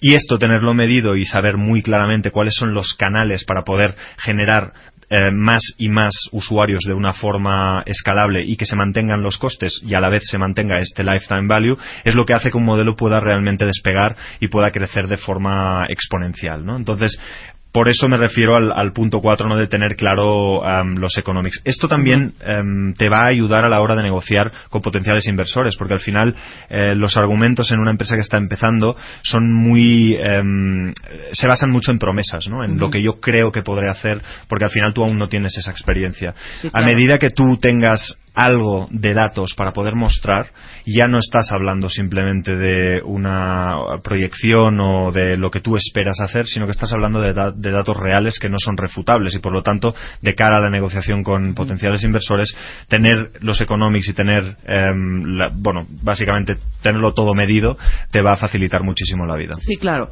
Ahora, eh, dime algo. Esta es una pregunta que te quiero hacer independientemente de estos eh, puntos que estamos viendo, pero viene al caso. ¿En cuánto tiempo empieza a dar el negocio? Tú que has tenido experiencia en estas aceleradoras, que empiezas a impulsar desde que pues, nace el proyecto y que lo arrancas. En tu experiencia, más o menos cuál, para que yo diga, Sí. ok, le sigo inyectando o me retiro, esto no es para mí, voy a, voy a- o no está funcionando. En general lo que intentamos hacer es marcar hitos a lo largo del desarrollo, que pueden ser hitos pues cada mes o cada trimestre, incluso en algunos casos si es un hito de desarrollo muy grande, pues cada medio año, pero no más allá de medio año, para poder justamente saber si me tengo que retirar y poder hacer una retirada a tiempo, ¿no? Claro, claro, Eh, no claro, estar que- ya demasiado eh, metido y demasiado desbalcado como para no poder volver atrás, ¿no? Entonces, lo que, lo que es importante es que cuando definamos el modelo financiero o modelo de crecimiento de la empresa, tengamos siempre muy, muy bien medidos los gastos que estamos teniendo y cuánto dinero nos queda en la caja y lo que estamos generando y fijemos estos hitos cada, pues, X tiempo para poder validar que realmente estamos cumpliendo con aquello que esperábamos. Evidentemente, si en el primer hito tú ves que tus gastos son tres veces lo que esperabas, tus ingresos no existen y además por timing aún te faltan muchos meses para poder llegar a algo similar a lo que tenías, pues probablemente es que estás haciendo haciendo algo, algo mal y es momento o de rectificar o de pivotar o de cambiar o simplemente de retirarte, ¿no? Claro. Entonces yo para mí el, el tema de medir absolutamente todo incluye también el ponerte ciertos em, hitos y ciertos límites para poder ir em, comprobando si estás cumpliendo o no cumpliendo el plan, ¿no? Y Sí, poder claro. reaccionar. Y eh, reaccionar a tiempo. Claro. El siguiente punto, interesantísimo, conoce tu mercado. Esto es algo que es muy evidente, pero a veces cuando hablas con emprendedores es gente que son técnicamente unos genios, que han creado una aplicación extraordinariamente compleja, pero que en realidad no conocen para nada ni su consumidor, eh, ni cuál es el potencial cliente al que pueden ir, ni tan siquiera, y este un poco es el, es el segundo, es el siguiente punto, ¿no? ¿Quién es la competencia, ¿no? ¿Qué es lo que está haciendo la competencia? Si es que hay alguien haciendo la competencia. Y ya no a nivel local, sino hay alguien en el mundo que esté haciendo algo similar a lo que hacemos Claro. y cómo les va, cuál es la forma en la que ellos lo están haciendo. Y yo creo que el- el- este conocimiento de alguna forma te permite anticiparte a necesidades que seguro van a surgirte a lo largo del desarrollo del producto y del, y del servicio y que de alguna forma si has hecho este análisis previa te pueden ayudar a construir el modelo de una forma mucho más sólida. Claro. Análisis, analiza, perdón, la competencia directa. Háblame un poco qué es la competencia directa para que nos quede un poco, eh, los quede claro a los cuentavientes. Este es un punto interesante porque a veces cuando tú creas algo muy disruptivo no tienes una competencia directa, ¿no? Y la respuesta fácil de un emprendedor es decirte, no, no tenemos competencia. Esto no es verdad. Siempre hay competencia. Es decir, tú puedes haber creado un blog fantástico que em, habla de una de un sector totalmente disruptivo o en el primero en el eh, antes del 2000 en el primero boom en el primer boom de, de las de las .com, ¿no? Em, creabas algo que no existía antes, ¿no? Pero no es que no existiera, es verdad que no tenía una competencia que hiciera exactamente lo mismo, pero lo que estaba haciendo es una disrupción de un mercado em, que ya existía. Entonces, si tú creas por decir algo, antes de los 2000 creabas un periódico online, sí que es verdad, igual eres el primer periódico online, pero no es que no tuvieras competencia, tu competencia era el periódico en papel. Exacto. Entonces, tú tienes que analizar esa competencia que hoy en día está dando el servicio que tú vas a sustituir o vas a mejorar o simplemente eh, vas a complementar, ¿no? Y a partir de allí ver exactamente cuáles son sus fortalezas, cuáles son sus debilidades y de alguna forma pasar al punto 7 de, de mi lista, em, aprender o dominar realmente cuál es tu ventaja competitiva Totalmente. respecto a esta competencia. Ajá. Sí, mira, aquí hablamos mucho de ser diferente, no tanto de ser el mejor en el mercado, ¿no? Tenemos un especialista, nuestro querido Roberto de Baile, que siempre, constantemente, no traten de ser mejores. No es ser mejor, es ser diferente, que eso te vuelve talentoso y a la vez eres atractivo, Sí. ¿no? ¿Qué opinas tú de esta teoría? Yo creo que hay, em, hay mucha verdad en esta teoría. Es decir, a veces em, no es cuestión de ser el mejor haciendo algo, sino el pensar en una forma disruptiva o un nuevo approach para hacer eh, este algo que realmente mejore la experiencia del consumidor, reduzca los costes. Es decir, que, que sea una mejora en la eficiencia o, o en la eficacia de, de cómo se está dando ese, ese servicio y cómo lo está viviendo o experimentando el, nuestro cliente. ¿no? Si además de eso esto te coloca como el líder y como el mejor No, haciendo bueno. lo que haces, pues entonces eh, probablemente tu éxito estará mucho más asegurado. Negocio ¿no? Pero- redondo, ¿no? Exacto. El timing, mi querido Jauma, porque eh, si bien comentaste al inicio de esta conversación, tú abres o arrancas Ofertia en un momento en que España estaba eh, pues, mal económicamente, no había chamba, todo, pero bueno, el timing es importantísimo. El timing lo es todo, porque una buena idea que se lanza en un timing equivocado a veces muere no porque el concepto sea malo, sino porque el mercado no está preparado, porque las tecnologías aún no están allí, em, simplemente porque no eres capaz de dar el valor que serías capaz de dar si el timing fuera el correcto. ¿no? En nuestro caso, em, cuando lanzamos oferta, es verdad que el, el, em, el país no estaba en, en su mejor momento, pero justamente lo que Ofertia ofrecía a las grandes cadenas de tiendas era una forma más eficaz y más económica de llegar al usuario, porque al final mm, de alguna forma complementábamos lo que era la distribución de las ofertas en el- la típica cuponera o catálogo que te encuentras en la tienda de Walmart o de Superama o de, o de cualquier eh, Claro, tipo de establecimiento. Y lo convertíamos en algo digital mucho más medible, mucho más ecológico y también mucho más económico. Entonces, nuestra propuesta de valor justamente era que en un momento de dificultad económica tú lo que quieres es poder seguir llegando a un número de clientes mayor posible, pero de una forma lo más eficiente posible. Esto a la, a la vez cuando el negocio, perdona, cuando el mercado más bien empieza a recuperarse, como ha sido el caso de España, pues en el último año y medio, em, aún te posiciona mejor, porque al final ya tienes toda una base de haber trabajado junto a tus clientes cuando las cosas les iban mal y cuando las cosas les empiezan a ir bien em, y el mercado digital por timing está explotando. Esta No, es bueno. otra, otra de las partes ideales ¿no? del, del concepto de una app como es Ofertia, que el timing también en, en cuanto a plataformas tecnológicas es el, el ideal. Em, esto te ayuda a que, a que puedas seguir creciendo de forma exponencial tanto a nivel de usuarios, que igual en México cada vez son más los que están utilizando el smartphone para absolutamente todo. O sea, ya no consultamos casi el ordenador, sino que lo hacemos todo desde Sí, nuestro teléfono, teléfono. inteligente. Em, y a la vez al cliente le van mejorando las cosas y por lo tanto cada vez va invirtiendo más. Ok, antes de pasar, nos quedan tres puntitos. Yo sí quiero detenerme aquí a que me expliques un poco más esto de oferta, que ya me clavé. ¿De qué se trata? Mira, es, es algo sencillo. Ofertia es una aplicación gratuita que te puedes descargar para tu Android o ya para está, ya la iPhone. puedo descargar. Está, está 100% A ver, vamos a- disponible. Vamos a, descargar Ofertia. Cuentavientes, agarren su smartphone en este momento, descargamos, déjame irme a las apps y, este, a ver, descárgamela aquí, mi querida Wicha, espérame. Entonces, este, platícame, ya. Descargas Ofertia, em, es totalmente gratuita para el, para el consumidor y para el usuario final. Y eh, cuando abres Ofertia, lo que hace la aplicación es geolocalizarte. Con Ok. esta geolocalización, nosotros sabemos dónde estás y te mostramos las ofertas de las tiendas que tú tienes más cercanas em, a tu alrededor. Ok. ¿vale? Esto es el primer paso, porque el usuario desde Ofertia lo que después puede hacer en función de sus necesidades es filtrar si quiere solo las ofertas de supermercados, pues las de supermercados, si quiere las de moda, si quiere las de eh, mobiliario, si quiere electrónica. En función de la necesidad que, tengas, tú puedes filtrar y te vamos a mostrar las tiendas que tienes a tu alrededor para ese sector. A partir de allí tú eh, puedes navegar a través de las ofertas como si navegaras por un catálogo eh, donde puedes ver pues todo lo que hay pues desde Best Buy a, a Walmart o Soriana o Bodega Horrera o donde sea que, que a ti te interese comprar o hacer una búsqueda de producto porque lo que hace Ofertia es etiquetar todo el contenido que hay eh, dentro de estos catálogos. Ya se está bajando, ¿eh? Perfecto, Y así, así lo podremos. estrellitas, Sí, Jaume, muy sí, sí, bien, La verdad ¿eh? es que el, el- el feedback que tenemos de los usuarios es muy positivo, porque al final les ayudamos a ahorrar. Eh, Ujú, cuando están claro. preparando la compra, eh, ellos entran a Ofertia, buscan, pues yo que sé, cerveza o, o pañales, por ejemplo, que es una es un producto de mucha frecuencia de uso cuando tienes niños. Claro. Eh, y nosotros directamente te mostramos las ofertas de esas tiendas que tienes cercanas. Y a partir de ahí tú puedes ponerte favoritos para que te avisemos cuando salgan ofertas nuevas, puedes hacerte una lista de la compra, eh, puedes buscar en el mapa y hacer una ruta para llegar a esa tienda o ver eh, los horarios de apertura para asegurar que no te vas eh, hasta un sitio en balde y te encuentras la tienda, la tienda cerrada.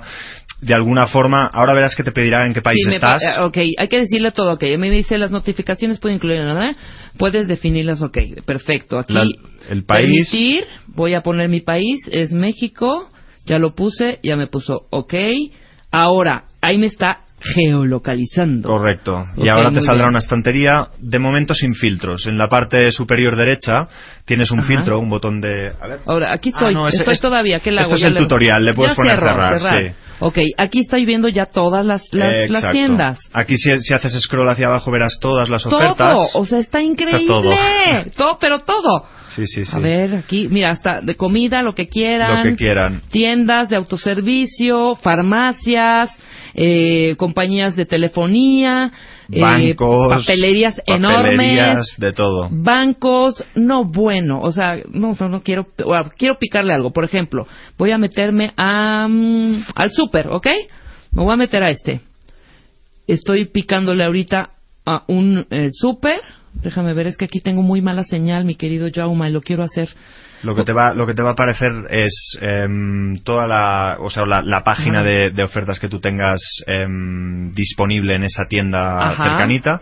Tú puedes navegar y buscar em, a través del, del catálogo, pues esas secciones que a ti más te interesen. Exacto. Y dentro del propio catálogo, si le das una vez encima de, la, de, de alguna de las páginas, verás que te aparece una barra de menú debajo donde tienes las tiendas, tiendas, las páginas, páginas, información. eh, y toda la información. Sí, aquí Y- tengo un poco, un poco de mala señal. A ver, trata de bajarlo acá. Y si ya abriste ahí, y ahí vamos viendo. Entonces yo abro la tienda y empiezo a ver las ofertas. Correcto, y lo puedes hacer pues directamente por una tienda porque quieres ir a esa tienda y quieres saber lo que tienen disponible, Ajá. o lo puedes hacer simplemente em, por un producto. Si, por ejemplo, esta noche tienes a alguien a comer y tienes que comprar algo de bebida especial, un vino, unas cervezas Claro. o, o lo que sea, pues buscas directamente y Ofertia te da directamente el resultado con la página y el producto que está en oferta y esas tiendas que están más cerquita. No, bueno, o sea, Entonces, es para facilitarle la vida al consumidor. Al final, lo que nos dimos cuenta es que para preparar la compra mm, no tenemos muchos recursos y los que tenemos, los que nos llegan en papel o lo que sea, son un poco farragosos. O sea, es algo complicado. Si tenemos un dispositivo como el móvil, que lo llegamos en el bolsillo, que además nos sigue, es decir, tú ahora mismo estás eh, en el sur de México, pero tú igual vives en la zona de Polanco, por decir algo. Si tú esta tarde sales de, de la oficina de, de aquí de la radio y quieres comprar algo, igual quieres ir a una tienda que está aquí cerca. Con Sí, lo cual, totalmente. lo que quieres ver es la oferta más cercana. Y mm, también para el propio distribuidor, la tienda le interesa que tú como consumidora em, tengas la información más relevante para ti. Y esa es la que está más cerquita porque es la que probablemente vas a poder acceder de forma más rápida y más Sí, cómoda. claro. No, y te digo algo, le diste en el en el en nuestro mero mueble, yo creo que es un, un es un concepto universal.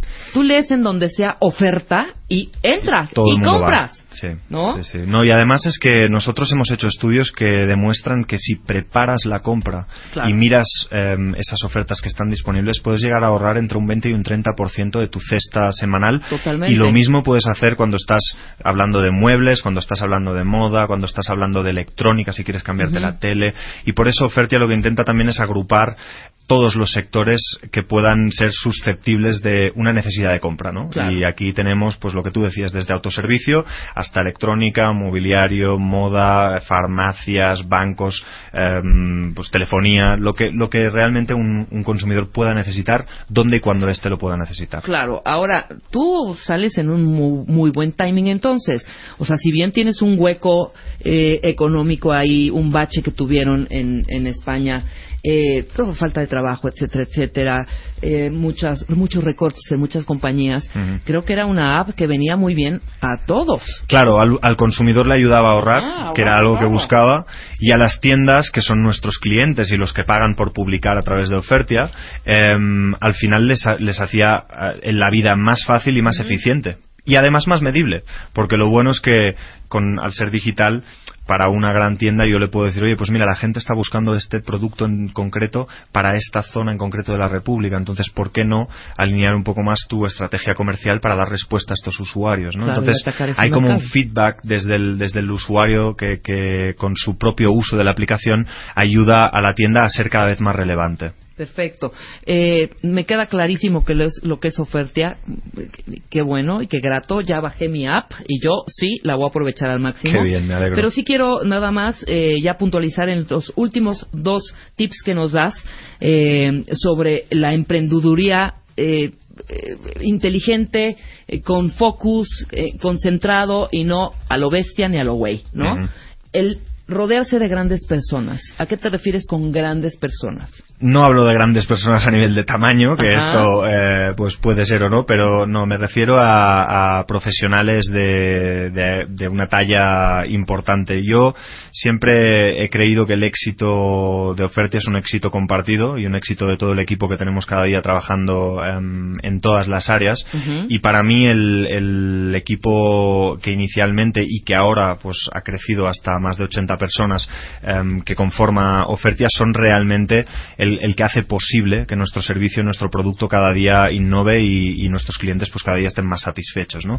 Em, sobre todo lo digo eh, porque al final a veces uno piensa que al ser el que ha tenido la idea inicial, pues de alguna forma es el que debe eh, tener todas las siguientes ideas. Y yo lo que me he dado cuenta es de que al meter a mi lado a gente que es mucho más buena que yo en áreas en las que yo no tenía tanta experiencia, me ha aportado a mí profesionalmente, pero además ha hecho que mi negocio fuera infinitamente más eh, sólido y, y más mm, bueno de cara al, al consumidor y al, y al cliente de lo que hubiese sido si yo hubiese intentado llegar a todas partes. Claro. No somos, yo soy una persona que tenga que tengo una experiencia bastante amplia, eh, porque la verdad es que me ha tocado hacer un poco de todo dentro de, de Ofertia, pero tengo la gran suerte de contar con un equipo multidisciplinar con expertos en cada una de las áreas. Claro. Y darles esa, confia- esa confianza para que sean ellos los que decidan en ciertas cosas y unas veces acierten 100% y otras se equivoquen pero puedan corregirlo y puedan medirlo, es lo que hace que primero esta gente que te rodea se sienta parte del, del equipo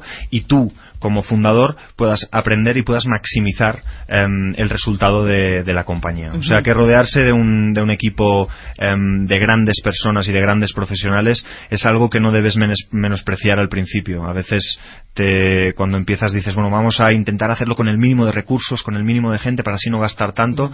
A veces no llegas a todas partes Claro. y realmente necesitas gente talentosa que te ayude en aquellas eh, áreas de la- del negocio en los que tú em, pues no eres tan Sí, igual no tan es tan experto. ducho, estoy de acuerdo.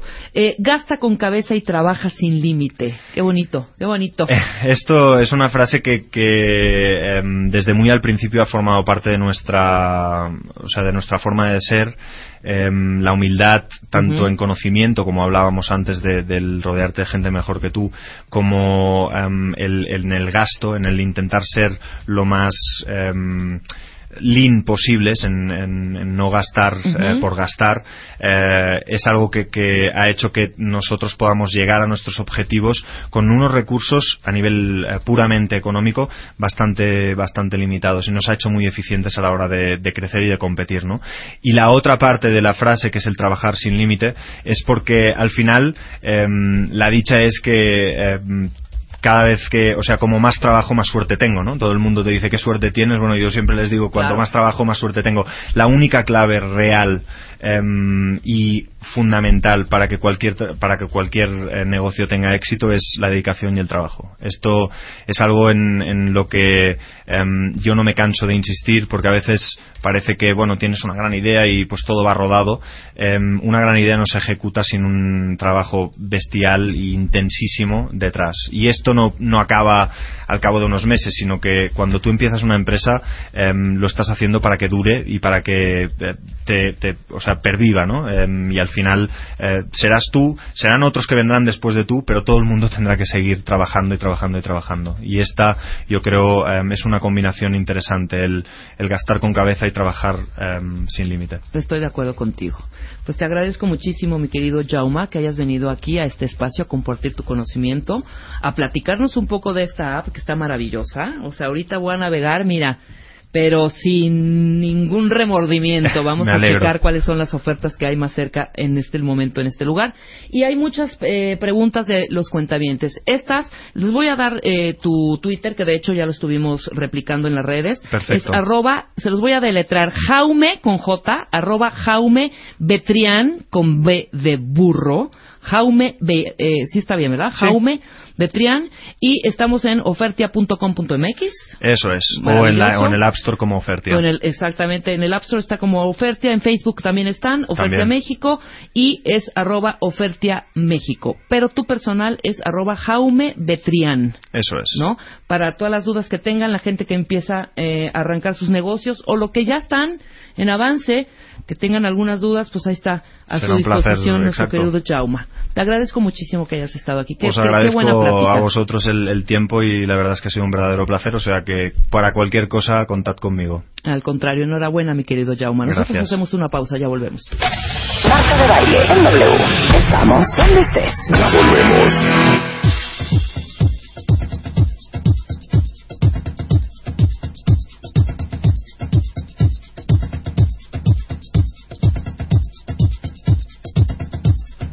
Doce de la tarde con ocho minutos, cuentavientes. Y sí, hoy no está Mario Guerra. No, Y sí, no se estén quejando. hoy está Tere Díaz. ¿Cómo? Ay, sí, que O sea, ¿dónde andas? ¿De dónde andas? No, no, no. Muy lejos, pero en otro momento contaré mi vida. ¿No nos Eso. extrañas, Tere? No nos extrañas, ¿Sabes Tere? qué? Sí, sí, y Luisa, estuvimos en comunicación, no Ajá. digas que ¿Sabes qué? ¿Qué tal? el- ¿Sabes qué? Sí y no. ¿No? No, no, hay una parte que no, que en otro momento contaré mi vida, pero Luisa no está contestando sí o no estuvimos en comunicación. Ay, Tere, pero una comunicación Una muy, comunicación muy muy vaga. parca, Muy me decía. escasa, muy bueno, vaga, muy muy, vaga. muy afectada por el autocorrector del celular, Ay, que a horrible, veces no horrible, entendía. horrible. ¿No me entendías? A veces no. Ay, es que Sí también me yo tomaba mi manejo la tiempo ansiedad. para a ver, reflexionar. ¿Sí quedará venir o no quedará No, venir no, al pero, pero, pero siempre quiero, no te ando No, persiguiendo. sí, y había pero palabras como ra- así. Oye, Es sí, que esta- quiero estaría decir padre, algo, como padre. estaba en el extranjero donde hablan la lengua inglesa, Claro. Ajá. eh, se confundió él mismo mismo autocorrector. Claro. A veces me ponía palabras ya en inglés en Sí, esta- claro. en- entre mi cabeza y eso. Estábamos muy mal. Pero bueno, lo importante es que estás aquí, aquí y ahora, ¿no? Y el tema de hoy lo voy a leer tal cual, porque ¿qué onda con esta cosa que me puso Luis acá? ¿Qué O sea, tiene? el tema se llama Cuentavientes Amores de Entretiempo, ¿ok? Que yo lo entiendo así, per se, Amores de Entretiempo, ¿no? Y Tere, hasta Tere Ya hizo leí. cara, ¿ya viste? No, Ya yo lo no, leí, sí no, yo ¿por qué hago cara? Yo digo, ¿por qué haces cara tú, Rebeca? Tere Díaz es psicoterapeuta, docente, investigadora, especialista en desarrollo personal, es maestra en terapia familiar sistémica con especialidad en terapia pareja. Mm, Hasta ahí todo muy bien. El tema, pues lo escogió eh, Tere, investigó y le puso amores de entretiempo. Ok, muy bien. Aquí me pone una explicación Wicha para que yo entienda un poco más. Perdón, estaba inspirada. Y me pone qué onda con los encuentros temporales en los eh, romances pasajeros. ¿Se valen? ¿Qué son? Hasta ahí fue mi Ahí- cosecha. Hasta ahí, no, no, perdóname. Pero el siguiente párrafo, sí. Eso lo es voy a leer Tere. textual. Échame unos violines light, los quiero escuchar porque esto tiene lo que puso ser en con violines. Eso ¿eh? lo escribió Tere. Y lo puso en negrita. Híjole, estabas bien inspirada, Tere. ¿No? Y dice la, así. la vida. Y la versa, vida. versa así. No siempre estamos dispuestos y disponibles para un amor de larga duración. Pero por eso hemos de negarnos a los intercambios sexuales, eróticos, incluso amorosos en tal periodo de transición. Eso lo escribió Tere Díaz. Yo lo escribí y te pido, Luisa, ya que Marta no nos acompaña, vamos a mandar nosotras. Sí, claro. Este, ¿Qué que, me dices? que preguntes si alguien no entiende el concepto. A mí A me ver, pareció muy claro. No, a mí me queda muy claro amores de Ah, tiempo. bueno. Pero ya esta cosa de que qué tiene que los intercambios sexuales, eróticos, incluso amorosos en tal periodo de transición, ¿qué quiere decir? Que Me- cuando no estás con alguien, ya Estás tronaste. con otro. Está- sí, estás con otro y puede ser y con otro y con otro. Con otras y con varios. Y con varios. Exactamente. Ujú. Estos periodos de transición, como bien los dices, los podemos compartir amorosa, erótica y Afectiva. sexualmente afectiva, claro, con otro señor, con otra persona. Es que mira, Rebeca, algo bien importante. señor. Y venía pensando en el camino, Ajá. ¿eh? Innecesariamente periodos de transición. No hay gente que nunca, por su vocación, por eh, un proyecto vital que lo tiene completamente Ujú. eh, vinculado, apasionado, que le implica un estilo de vida, le es difícil sostener cierto tipo de amores convencionales, domi- eh, domésticos, toda la vida y es consciente de que está en ese, en, en ese rollo. Porque mira, ¿cuál es la contradicción? El amor, oyes la palabra amor y es para volver a poner violines, ¿no? Sí, claro. Siempre se considera algo tan sagrado, tan sublime, tan excelso, ¿no? Que cualquier encuentro temporal, pasajero, planeado así o no, porque así se da, podría valorarse como es una aventura, es una evasión, es falta de compromiso, ay, la calentura les entró, son a mi novios, novia amigos, todas esas cosas que decimos hoy, y digo, de plano, ¿no tienen algo de amor? O sea, el amor tiene que ser que todo lo puede, es eterno, todo lo Claro. dura, tú y yo, y tú vamos a conocer Para a tu mamá. siempre y nos vamos a morir juntos Exacto. hasta que la muerte nos separe. Ajá. Entonces, ¿cómo connotas eso que tiene una cosa significativa y que, sin embargo, no tienes la certeza ni la posibilidad en ese momento o la disposición, porque no tienes el tiempo, emo- el tiempo físico Y, y el- y el tiempo emocional y también. el tiempo emocional. Claro. Entonces, ¿de qué se tratan estos amores de entretiempo que son tan mal vistos? Esa es la parte que yo quiero señalar. Y haría una distinción. Venga. Una cosa es una calentura literal, un deseo válido. Estoy recibiendo regaños, no les voy a decir de qué. No, no. No, no es porque Venga, venga, venga. ¿no? Luisa. Es válido, ¿no? Somos seres sexuales, tenemos una parte biológica y es válida y sana una descarga sexual. Sí, totalmente. Pero no se puede considerar como eso un amor. ¿no? Es, lo que es, tiene su punto, tiene su gracia, tan tan. Me la paso Pero- bien, punto. Pero hay relaciones, hay encuentros incluso, Rebeca, temporales que trastocan la experiencia humana del propio cuerpo, la percepción de uno mismo y que quedan por ahí sellados y hacen un cambio en la vida, resignifican la vida. Y te hablo a lo mejor de un encuentro de dos o tres días. Me viene a la mente Sí, claro. la, claro. la película de los puentes de Madison, Mm, que fueron cuatro días donde hubo un, un involucramiento, hubo un amor y literalmente cambió, al menos sabemos que la vida de ella, que ahorita no me acuerdo su nombre, pero es Mar- Marilyn Streep. Es Meryl Streep y él es... Eh, ay, él, Dios es, mío. él es este Es hombre productor y director y también muy actor. Este, East, eh, East, East, algo. Clint Eastwood. Clint Eastwood, exactamente.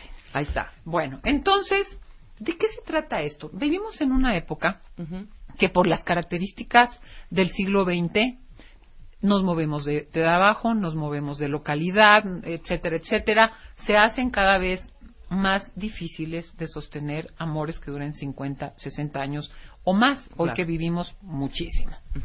Sin embargo, en la vida hay encuentros que dejan huella y que nos permiten actualizar nuestra dimensión erótica, intelectual, nuestras actitudes, reconocimiento de nuestro cuerpo y nos ayudan o a transitar de una etapa a otra o bien a eslabonar una serie de encuentros que nos construyen como personas, porque los seres humanos sí nos construimos leyendo, sí es muy importante el saber, sí es muy importante el conocer, pero realmente la mirada del otro es la que me aporta y me dice muchísimo de quién soy, qué quiero y cómo me muevo. Y esta combinación nos hace crecer. Claro. Entonces, para mí, algo característico de los amores de entretiempo serían dos cosas.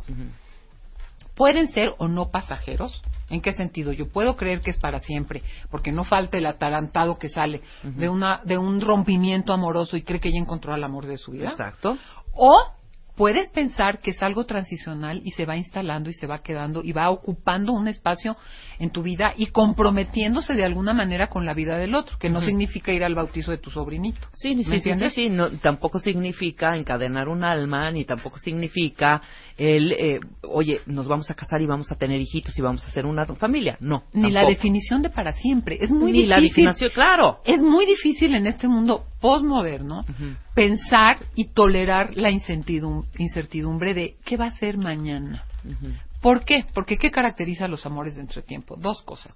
Si hay una implicación emocional, si, es- si son exigentes, es un erotismo, no es una pura sexualidad, que implica una vulnerabilidad y un develamiento de mi intimidad. O Sí. sea, yo te muestro una parte de mí, me pongo en riesgo, me vulnero, Claro. y no, no estoy hablando de que nos acostamos y nos acostamos todos los viernes y ya no supe y ni me digas, ni me cuentas, ni me mandes un chat en la semana. Hay una vulnerabilidad, hay una intimidad, es exigente. El erotismo que es humano es exigente, implica un riesgo. Y hay otra cosa. Fíjate que uno en la cama puede ser el objeto de placer del otro, porque te pones para eso y puedes el otro ser tu objeto de placer, pero no es un amor cosificante, no es un encuentro cosificante, aunque sea de un par de noches en un aeropuerto que el avión se descompuso y te tuviste que quedar. Claro. Yo diría que busques un lugar en el aeropuerto adecuado, porque luego, pues no, el, el aeropuerto no es el lugar no más es el, adecuado, claro, ¿no? claro, claro. Pero, ¿qué, qué se trata? Son, es entre sujetos, no es entre objetos. Vivimos, y ese es el riesgo, en un mundo muy materializado, muy cosificante, muy de uso y abuso. Muy de posesión, mi muy de Tere. posesión, muy de uso y abuso, en donde tú vas a ser para uso mío. Es muy distinto que acordemos, nos estamos usando, estamos, pero nos estamos develando, pero nos estamos arriesgando. Claro. A yo a priori sé que eh, este me gusta, me lo voy a echar, le voy a decir cosas para que algo Para bonito endulzarle el oído, ajá. y tan tan. Claro. No, es un sujeto y tengo por tanto una conciencia de que estoy con una persona y de que estoy cuidando la integridad mía y la integridad de De esa persona, claro. entonces, eso es lo que hace la diferencia entre un buen acostón de que a veces al otro día amaneces y dices, ay, au- auxilio que se vaya, ya me quiero ir. No, hay un encuentro, hay un intercambio. ¿Y qué es lo que facilitan este tipo de encuentros? No solo nos ayudan a transicionar una etapa, porque hay quien vive de este tipo de amoríos, y yo pediría al público que si bien no es lo que quieren y esperan en su vida amorosa, al menos en este momento, hay quien vive de estos encuentros amorosos porque por la razón que quieras, no está listo o sabe que no tiene la vocación o no quiere hacer un tipo de relación voy a decir entrecomilladamente comprometida, que me implique una presencia constante, una certeza total, una definición absoluta de qué somos tú y yo. Exacto. Sí, sí, sí. Pero Que- tiene también este compromiso, Tere, con uno mismo. O sea, tampoco es un free. No. Para que, para que estemos... para que Hagamos estemos la como- distinción. Para que la gente sepa de qué estamos hablando. O sea, el amor de entretiempo yo lo veo como más inteligente y más libre, mucho más libre. Mucho ¿no? más libre, y más auténtico y más honesto, ¿no? Es estar porque quiero estar en los momentos que quiero estar contigo, porque sé que aprendo en esos momentos y crecemos juntos en esos momentos. No sé mañana, no sé pasado, pero estamos ahorita así. ¿No? Incluso sé que hay una parte mía que no está dispuesta para hacer, para comprometerme a ciertas cosas, para asegurarte ciertas otras. Por tanto, Claro. algo central es la explicitación de dónde estoy yo, y si tú lo sabes, pero una segunda cosa, que siempre es el riesgo del erotismo y, del- y de los territorios amorosos. No, pues de eso se trata que también. te puedas enamorar. Ahí está el punto. Eso hija. ocurre. Y yo siempre digo, el que se enamora tiene más poder y por tanto tiene más responsabilidad. Porque si ¿Crees yo que ya... tenga más poder? Yo ahí difiero totalmente. Perdón, perdón, el que no se... El que no se enamora, El claro, que no tiene se más enamora- poder y puede manejar la situación, uh, como quiera. No, eh, me cae ve esto, pero no importa, pero si quieres, pero, pero te pido cosas que el otro pensando o la otra que sí va a poder, se presta. Entonces, fíjate la dificultad de esto. Claro. Cuando alguien se enamora, es responsabilidad del no enamorado darse cuenta por a gusto, cómodo, eh, gratificante, enriquecedor que sea la relación, que el otro está dispuesto a perder más y no por una decisión, sino por el involucramiento que implica un enamoramiento que tú. Entonces, ¿qué tanto, si para mí es conveniente esto, yo puedo decirte, ¿sabes qué? Hagamos una distancia, aunque te quiero, aunque te disfruto, porque te, te puedo lastimar. Ajá. Es muy cañón, ¿eh? Sí, claro. Es muy cañón. Y por eso digo que los amores de entretiempo implican un riesgo y una vulnerabilidad en donde un buen sexo vincula. Y puede empezar como algo sexual, como algo muy erótico, como algo, pero puede vincularse a alguien porque sabemos que un buen sexo con cierta regularidad, pues detona y desata toda una respuesta bioquímica que empiezas a segregar hasta oxitocina. Entonces, hay una cosa de apego, hay una necesidad de estar cerca, hay un deseo de compartir más y más, hay un cierto craving, ansiedad de querer estar con el otro. Claro, de querer estar hablándole más veces Sí. de lo que comúnmente le hablas, no Sí. sé, güey. De Sí. querer estar más tiempo ahí. Exacto. Entonces, ¿cómo es que el menos involucrado asume esta responsabilidad en tanto que estamos hablando de relaciones sujeto a sujeto, del cuidado del otro que se puede descuidar ya volado en un enamoramiento. ¿no? Entonces, todos estos matices nos muestran la complejidad, la contradicción, la dificultad de estos territorios amorosos en los que muchos nos encontramos y ni siquiera sabemos ponerles nombre. ¿De qué se trata? Bueno, ¿será mi novio? O no es mi novio. Oye, pero será que si yo hago tal cosa, sí va a querer entonces eh, viajar conmigo o, o que yo lo, o acompañarme en tal lugar? Empezamos a echar a andar esto porque, porque claro que van y vienen sentimientos, porque claro que, que, que hay una conmoción de toda mi dimensión erótica, pero de toda mi dimensión emocional y tal. ¿Cómo me manejo en esto y cómo me doy cuenta que esto puede tener un nombre y ciertas características que no son, no somos nada, somos un free, eh, es, es un compañero sexual, pero tampoco puedo decir, va a ser mi pareja, vamos a hacer casa, igual quiere tener hijos, este, o, o, o a lo mejor mm, eh, ya está dispuesto a venir a, a convivir con, con mis hijos o a venir a casa de mis papás. ¿Cómo ubicas eso que muchos vivimos y cómo nos cuidamos y cuidamos al otro? Claro. A mí me gustaría decir algunas de las ventajas, entendiendo que pasa.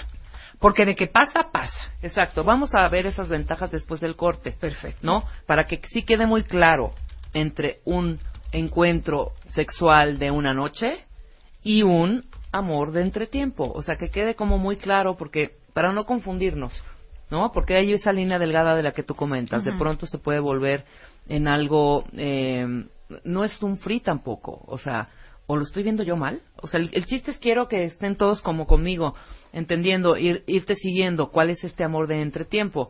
O, sea, o me sí- estoy engañando, ¿ves? o, tam- ta- hija, O me es que ya me pusiste otro factor que también ya no sé, Exacto. ¿no? Bueno, o- eh, todo esto regresando del corte con Tre- Tere Díaz hablando de esta, ¿cómo le podemos llamar?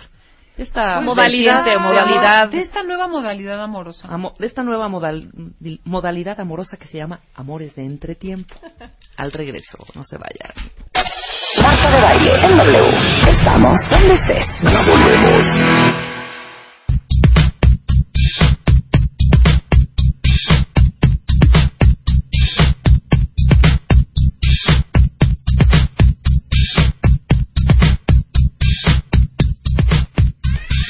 Regreso con doble- en W Radio con Tere Díaz, psicoterapeuta, docente, investigadora, especialista en desarrollo personal y maestra en terapia familiar sistémica con especialidad en terapia de pareja. Mi querida Tere, nos quedamos en un punto importantísimo. Lo que no quiero es confundir, porque ahorita ya empezaron nuestras cuentavientes mujeres a decir, entonces que las mujeres, eh, si no nos enamoramos, entonces no podemos hacer, eh, tener estos encuentros casuales, estos encuentros entre tiempo, porque va implícito que te vas a enamorar.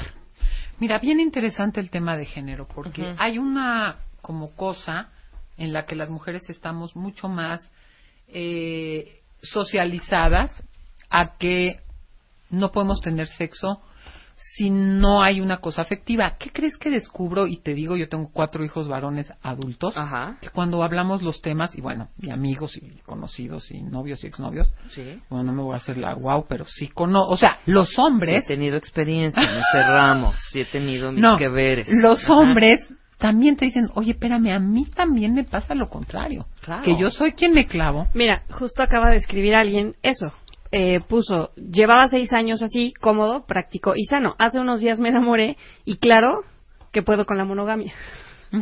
O sea, también Ujú. los, los hombres se pueden enamorar Pero o no. por supuesto, o les da miedo entrarle porque ya se enamoraron y ya se lastimaron y, y- y ya les dolió. Claro. Yo creo que aquí algo central es cambiar nuestra idea. A ver, el amor y el enamoramiento y el apego, cuando se rompe, cuando no es correspondido, cuando te desfasas y uno está más que el otro, Por supuesto que duele. Ah, ¿cómo le hago para no enamorarme? No, pues sabes qué, está muy difícil. Claro que te puedes enamorar. Claro que en el enamoramiento puedes desear un amor eterno para siempre. Yo haría todo y a veces hacemos hasta estupideces por sostenerlo. Claro que por eso digo que un amor de entretiempo te vulnera, tiene Claro. riesgos y te implica un cierto tipo de intimidad, porque si no sería un acostón trana- a- tras acostón, que hay mucha gente que dice, híjole, ¿sabes qué? Yo sí lo puedo hacer perfecto y nunca me pasa nada. No sé si han leído en este libro Ujú. de hombres sin mujeres, de, perdón, pero se me va a olvidar el, el nombre de este autor japonés, Hamuraki, Hakurami, Haramaki. Este, ese. Murakami. Eh, gracias, Murakami. gracias, porque soy muy mala. Murakami. Gracias, porque yo soy muy mala para decir. Ajá. Hasta Clint Eastwood, imagínate, ya es. Sí, exactamente. Él escribe en uno de su, en su libro de Hombres sin Mujeres un capítulo de un hombre que se manejaba perfecto, un gran empresario, tenía sus encuentros, había un cierto encanto hasta que se enamora, por primera y última vez porque no lo pudo manejar. ¿En qué sentido? No, sí, si yo me enamoro me va a doler. Hay una pérdida que, que voy a sentir que eh, se acaba el mundo. Pero ¿qué crees? Tenemos el eh, equipo psíquico, afectivo, físico para superarlo. Que duele, sí. Pues es como una operación. Te duele, te lastima Pues sí. y te tienes que recuperar y crees que nunca vas a volver a caminar o a correr o a poder comer ciertas cosas y luego puedes, pero hay un proceso. Ah, no, sí te puedes enamorar. El caso es que tanto tú puedes decir, corro el riesgo, no a lo, voy a decir la palabra literal, no a lo pendejo. Claro. ¿Con quién estoy? Pues es que es así. ¿Qué me ofrecen? Corro el riesgo, me va a doler, me voy a, lo voy a poder superar o me voy a aferrar. Canción de, si no, tú no estás aquí me falta el aire. No, no, pues te va a faltar un mes, Sí, pero claro. después vas a volver a respirar.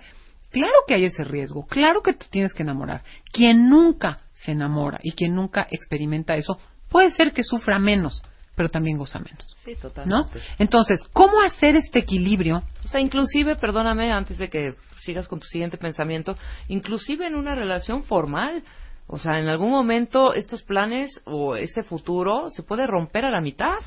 ¿no? Bueno, eso ocurre mucho. Muchísimo. En los rompimientos que parecía que eran para toda la vida, que ya está involucrado hijos, perros, suegra y, y- y cuentas comunes. Claro que en el amor hay una, hay una parte de sufrimiento, sí. ¿Cómo hago que no sea un sufrimiento masoquista? Exacto. ¿no? ¿Cómo hago para no meterme en la boca del lobo? Porque, por supuesto, dependiendo de cómo esté yo y de lo que quiera yo, tenderé a meterme en, como decía mi abuelita, que no sé si la gente de hoy entienda, en camisa de once varas. Claro. ¿No? Porque ¿sabes? si me meto a la boca del lobo, estoy viendo que la persona es violenta, pero estoy enterada de que le pega a su mamá, pero a sus hijos nunca los ve porque no sé qué. Pero aparte, bueno, sea, ¿qué te metes, no? O, o cómo estás para tomar una elección de ese tipo. Es que hay que saber con quién y cómo te metes. ¿Que te puedes enamorar? Sí. Sí, claro. Que los hombres también, sí.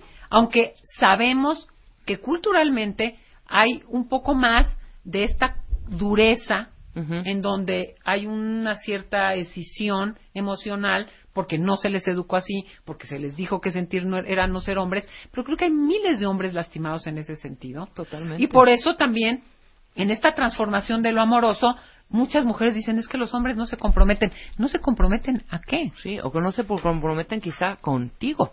Contigo. No. ¿O a qué? Porque mira, yo conozco casos de pacientes que conocen a una chica, por ejemplo, linda, conviven con ella y a la tercera salida ella ya les cuenta de su plan, que quieren hacer una familia y establecer. Pues sí, puede ser tu sueño, pero ¿será con ese? ¿O será estratégicamente que en este momento con ese no se da? Ajá. ¿O a qué viene al caso que lo digas desde ahorita para, por tu ansiedad, asegurarte que él te diga sí en algo que no sabe? Claro. O que tiene miedo, o viceversa. Es que es más, yo creo que es mucho más fácil y mucho más em, como caer en blandito, siento yo, coincidir en otras cosas que no sea esta cosa a largo plazo ni a futuro. ¿Sí me explico? O sea, coincidir en estos encuentros Significativos. significativos, claro, porque a esto yo le estoy poniendo, no es, yo no le estoy poniendo una carga banal, ¿no? Si es un encuentro ni anodina. Ah, ni por supuesto que no. Mira, hace mucho que no escuchaba esa palabra. ¡Bravo! ¿Ano qué? Ano- Anodina. ni banal ni Ajá. anodino. O sea, no es algo Exacto. irrelevante No es irrelevante, que, claro. no, que no deja huella. No, sí deja huella. Totalmente. Sí conmociona no solo el cuerpo, sino la emocionalidad. Claro que sí. Exacto, totalmente, ¿no? Entonces, pues sí, yo creo que sí puedes compartir y convivir y coincidir en estos encuentros más que en los otros, o sea, y lo ves desde cuántos divorcios hay cada vez más, por ejemplo, ¿no? Es que va creciendo Sí, muchísimo. coincides en un momento y después, pues tu vida y la de él ya son completamente diferentes y después empiezas a odiar y después se viene, inclusive odiando hay más hijos, ¿no? Pero fíjate, en esto que dices, Rebeca, ocurre que hay parejas que se desacoplan y terminan, pero como iniciaron con la certeza de nos amaremos siempre y si queremos, muy parejos, te, pi- te quitas la incertidumbre y el malestar y esa ansiedad de querer saber si sí o si no. Te la quitas, lo cual no te asegura que no ocurra, porque eso es lo que vemos con relaciones de larga duración que también terminan por las razones que quieras. Claro. Porque se, se desfasaron, porque la ideología cambió, porque un trabajo hizo que se movieran de perspectiva de la vida, porque uno cambia, cambia, velo en todo, cambiamos de trabajo, cambiamos de dónde vivimos, cambiamos de muchas cosas. Entonces, Claro. te puedes de- eh, desfasar aún teniendo el consenso de que esto va a durar mucho tiempo y queremos que dure siempre. Lo que no estamos listos es a entrar en algo en que corras ciertos riesgos que no esté claramente definido o definido desde un lugar que genera incertidumbre y no le das ni el chance de que dé lo que pueda dar, ¿no? Es como, ok, voy a esquiar, nunca he esquiado, me da miedo esquiar, bueno, me voy a aventar, me pongo los guantes, me pongo casco, me pongo lo que me tenga que poner para protegerme. Exacto. Pero de que me voy a caer es probable que me caiga. De que me va, va a dar un raspón. Ahora, vele cómo le haces. Tómate unas clasecitas para que no te partas la madre completa, ¿me Exacto. entiendes? Pero de que, pa- de que puede doler, puede doler. Pero de que puede dejar mucho. Y con el tiempo, pasar el bache del dolor y capitalizar la experiencia, ¿en términos de qué?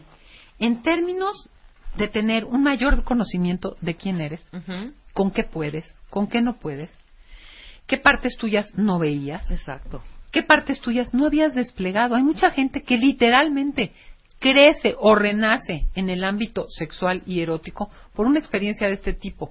Porque ya en una relación muy aquilosada, donde yo te decía, pero si no empezabas tú, pero si no me tocabas así, entonces ya te empiezas a inhibir. En una relación más nueva puedes expander, ensayar, probar, innovar y descubrir muchas cosas de tu área erótica y de tu área afectiva que no conocías. Y quizá en un tiempo ya decidir tener una relación eh, formal a largo plazo, lo que quieras, y construir una familia o whatever, que también se vale. Pero eh, aquí mi pregunta es, ¿en qué momento dices, ya aprendí, ahora vuelo hacia otros lugares, ¿no? Por ejemplo. Mira, yo creo que la relación se acota porque cumple el fin que tenía que cumplir. Exacto. O sea, es como, esa es otra cosa que nos cuenta, cómo detectar las señales de que se está acotando. Siempre queremos, cuando alguien está muy involucrado, estirarla un poco más. Siempre ocurre el que se asusta o la que se asusta y desaparece, muy dado en la actualidad, ¿no? Y de repente, ahí te dejo un recadito, bye. O sea, por eso hablo de que estamos tratando como sujetos. ¿Cómo dices, yo siento que esto no marcha? Yo siento que para mí ya estuvo. Yo creo que tú estás demasiado involucrada, no te quiero lastimar. ¿Qué crees? Me doy cuenta que de aquí no soy y puede ser desde regreso con mi pareja hasta este, una pareja anterior O no. o no, ¿qué crees? Decidí que se agotó. Y quiero estar sola un rato también y bueno, quien se aparezca. Pero el, el, el- mi pregunta es esta. ¿En qué momento? Sí, y lo dijiste muy claro. eh, aquí hay el riesgo de que uno de los dos se enamore. ¿no? Ajá. Y quizás se enamoren los dos también, puede ser. ¿no? También. Y bueno, y, y, y- tome otro, eh, se, se vuelva este concepto diferente, tome otro título, ¿no? Ya no es este encuentro, este encuentro de entretiempo, sino ya queremos tú y yo. Tratemos de. Exacto. Pero de origen, de origen, me parece que no puede suceder. No surge así. Exacto. De origen no surge así. Y no solo eso, yo creo que el poder, algo que me parece central, Rebeca, es como esta honestidad, por eso te digo, ¿con quién te vas a liar? Por muy que sea un amor de entretiempo, echa un ojo al contexto. Sí, no Porque si un está met- patancito, hombre. O a una a una que, que, que, que ya hizo, ya deshizo. ¿Cómo, ¿Cómo detectas si esta persona es una persona confiable en términos básicos, como te diré, de cierta ética, de cierta presencia? Porque de por sí es doloroso un desencanto amoroso como para que te hagan una mega trastada, patanada, Sí. por no decir cabronada. Sí, claro. ¿no? Pero ahí sí depende del, ocho- eh, del ojo que echas. Es que no es lo mismo ser maltratado a que te dejen de querer. Es que que te dejen de querer. Ahora, ¿cómo se agota? Hay relaciones que se agotan al unísono, por decirlo de alguna manera. Unísono. No la uso mucho esa palabra, pero la estoy Está muy usando. bien. Pero generalmente para iniciar una relación se requieren dos, pero para terminarla se necesita con una persona. Basta con una, claro. Y desde relaciones de 40 años de casados, con, con nietos, hasta encuentros de este tipo. Ujú. Que, que crees, nos volamos, pero nos fuimos de semana y me di cuenta que no, de fin de semana y me di cuenta que no. O sea, a veces vamos parejos y solito se apaga, por decirlo, el fuego, pero a veces hay alguien que más claramente dice, por aquí no va, aunque el otro, en su querer y en su desear, Y en su mente. vea otras cosas, Sí, claro. el wishful thinking, o sea, que yo quiera, no es que esté ocurriendo. Exacto. Entonces, este tema del autoengaño es central y habla al final de madurez emocional. Totalmente. Y de madurez total y de una cierta autonomía en tu vida. Si tú vas por la vida y lo único que esperas es vivir del amor, te vas a dar de trastadas. Claro. Porque el amor no puede ser tu proyecto de vida. Sea eterno, entre comillas, o sea temporal. Ujú. ¿Qué tanto me habilito en una autonomía suficiente, en una eh, seguridad de mí mismo para saber que si esto acaba o se mueve por un lugar que yo no esperaba, no se me acabe la vida. Exactamente. No me sienta traicionada y no decida que nunca volveré a amar porque todas las mujeres son o No, todos bueno, los hombres con son. lo que hemos hablado muchas veces en este programa, no vas a poner todos los huevos en esta canasta. Pero fíjate, Rebeca, que cuando hay un encuentro amoroso, como conmociona y trastoca la identidad y la experiencia del un- de, de quien eres, híjole, todos los conceptos vuelan por los aires. Entonces Sí, empiezas a de decir, y voy a hacer y voy a dejar de hacer. Ujú. Ok, es parte del proceso amoroso, erótico quizás. Pero ¿cómo tienes, mira, yo siempre digo, haz, haz un equipo de reflexión, ¿no? Siempre ten una buena amiga, un terapeuta, un colega que te aterrice y te diga, eso está bien, pero yo observo esto. Claro. Porque claro que nos vamos a volar. Claro que empezamos a construir, a soñar, a desear. Somos seres Sí, te deseantes. empiezas a ilusionar, por Dios, Claro, hombre. pero ¿cómo puedo entrar y salir sabiendo que todos los conceptos y todo lo que yo decía que no iba a hacer y todo lo que yo decía que sí quería y todo, bueno, se va a empezar a revolver en tu cabeza porque, repito, es un fenómeno bioquímico que altera tu percepción de la persona, de ti mismo y de la vida, en donde hay un anclaje. Pero ese anclaje se logra cuando estoy anclado a la vida, cuando estoy anclado a la, re- a, la, a la realidad, cuando me considero competente, cuando tengo relaciones significativas, no necesariamente amorosas, cuando soy autónomo, en un sentido, todos vamos construyéndonos hacia la autonomía económica, física, etcétera, etcétera. Pero cuando tengo algo de equipaje previo, que no va a ser que me agarre del primer globo que pase y me voy volando hacia donde me lleve. Claro, cuando se poncha el globo, yo me doy el fregadazo de mi vida, porque era lo único que tenía. Y creo que de ahí la importancia del trabajo personal, que me va a habilitar mejor hasta para un- una terminación, desencanto, difuminación de eso que se construyó el tiempo que sea, no tener el golpazo de si puse todo porque me autoengañé, porque finalmente me autoengañé.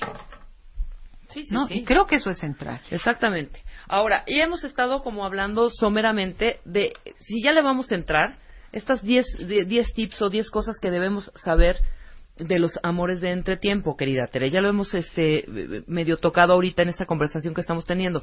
Pero ¿por qué no puntualizamos en cada uno? Porque me parece muy interesante. Ya si le van a entrar, hay que tomar en cuenta esto. Hay que tomar en cuenta. Uno que, una, si no estás, si no has vivido esto, te va a sacar de tu zona de confort. Exacto. Por tanto, vas a entrar en nuevos paradigmas, vas a destruir creencias, vas a cuestionar rigideces que tú pensabas que tenía que ser así, tenía que ser asado. Entonces, dentro del gusto, va a estar un poco de susto. ¿Por qué? Porque siempre que te sales de lo cómodo, de lo seguro, de tu zona de confort, va a haber un área de incertidumbre, de malestar. Y yo lo pongo tan sencillo como los que hemos aprendido a nadar o a andar en bicicleta o a manejar.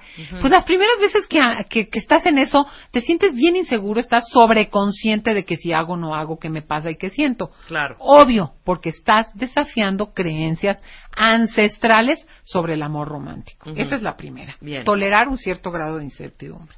Otra, la conciencia de qué busco con esto. ¿Sí? Porque si el otro busca de verdad transitar un duelo, que no necesariamente tiene que ser de un proceso amoroso, pero perdió un trabajo, eh, se, se murió un familiar, viene llegando de, que salió pitando de un país porque X cosa, yo qué busco y qué busca el otro. Claro. Porque si estamos buscando cosas realmente distintas, por supuesto que la fragilidad del amor de entretiempo será mayor. Entonces, muy claro, si el otro me dice, oye, estoy en una etapa de transición, y yo me digo, no, pero yo con mis características, con mi amor, con mi entrega, con... voy a lograr que... No, estamos parados en dos lugares completamente distintos. Claro, Entonces, no hay ahí la jalarle. importante de la claridad. ¿Dónde está el otro y dónde estoy yo? Claro. Porque si no, ni da para un amor de entretempo. Es un engaño al otro o a ti mismo. Y no falta el que engaña. No, yo sí estoy buscando porque te juro que quiero. No, si no estoy en eso, por favor, no lo digas. O sea, no uses y abuses del otro. Bien.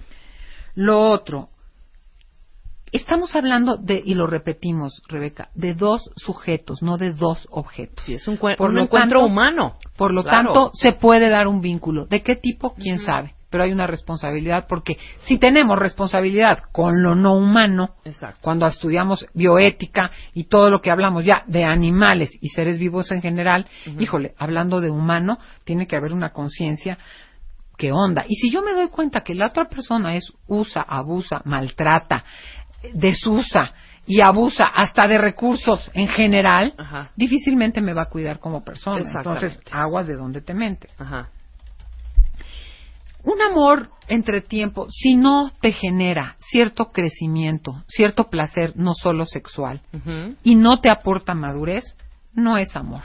puede ser, si no te enriquece de alguna manera, aunque sea temporal, no es un amor de entretiempo.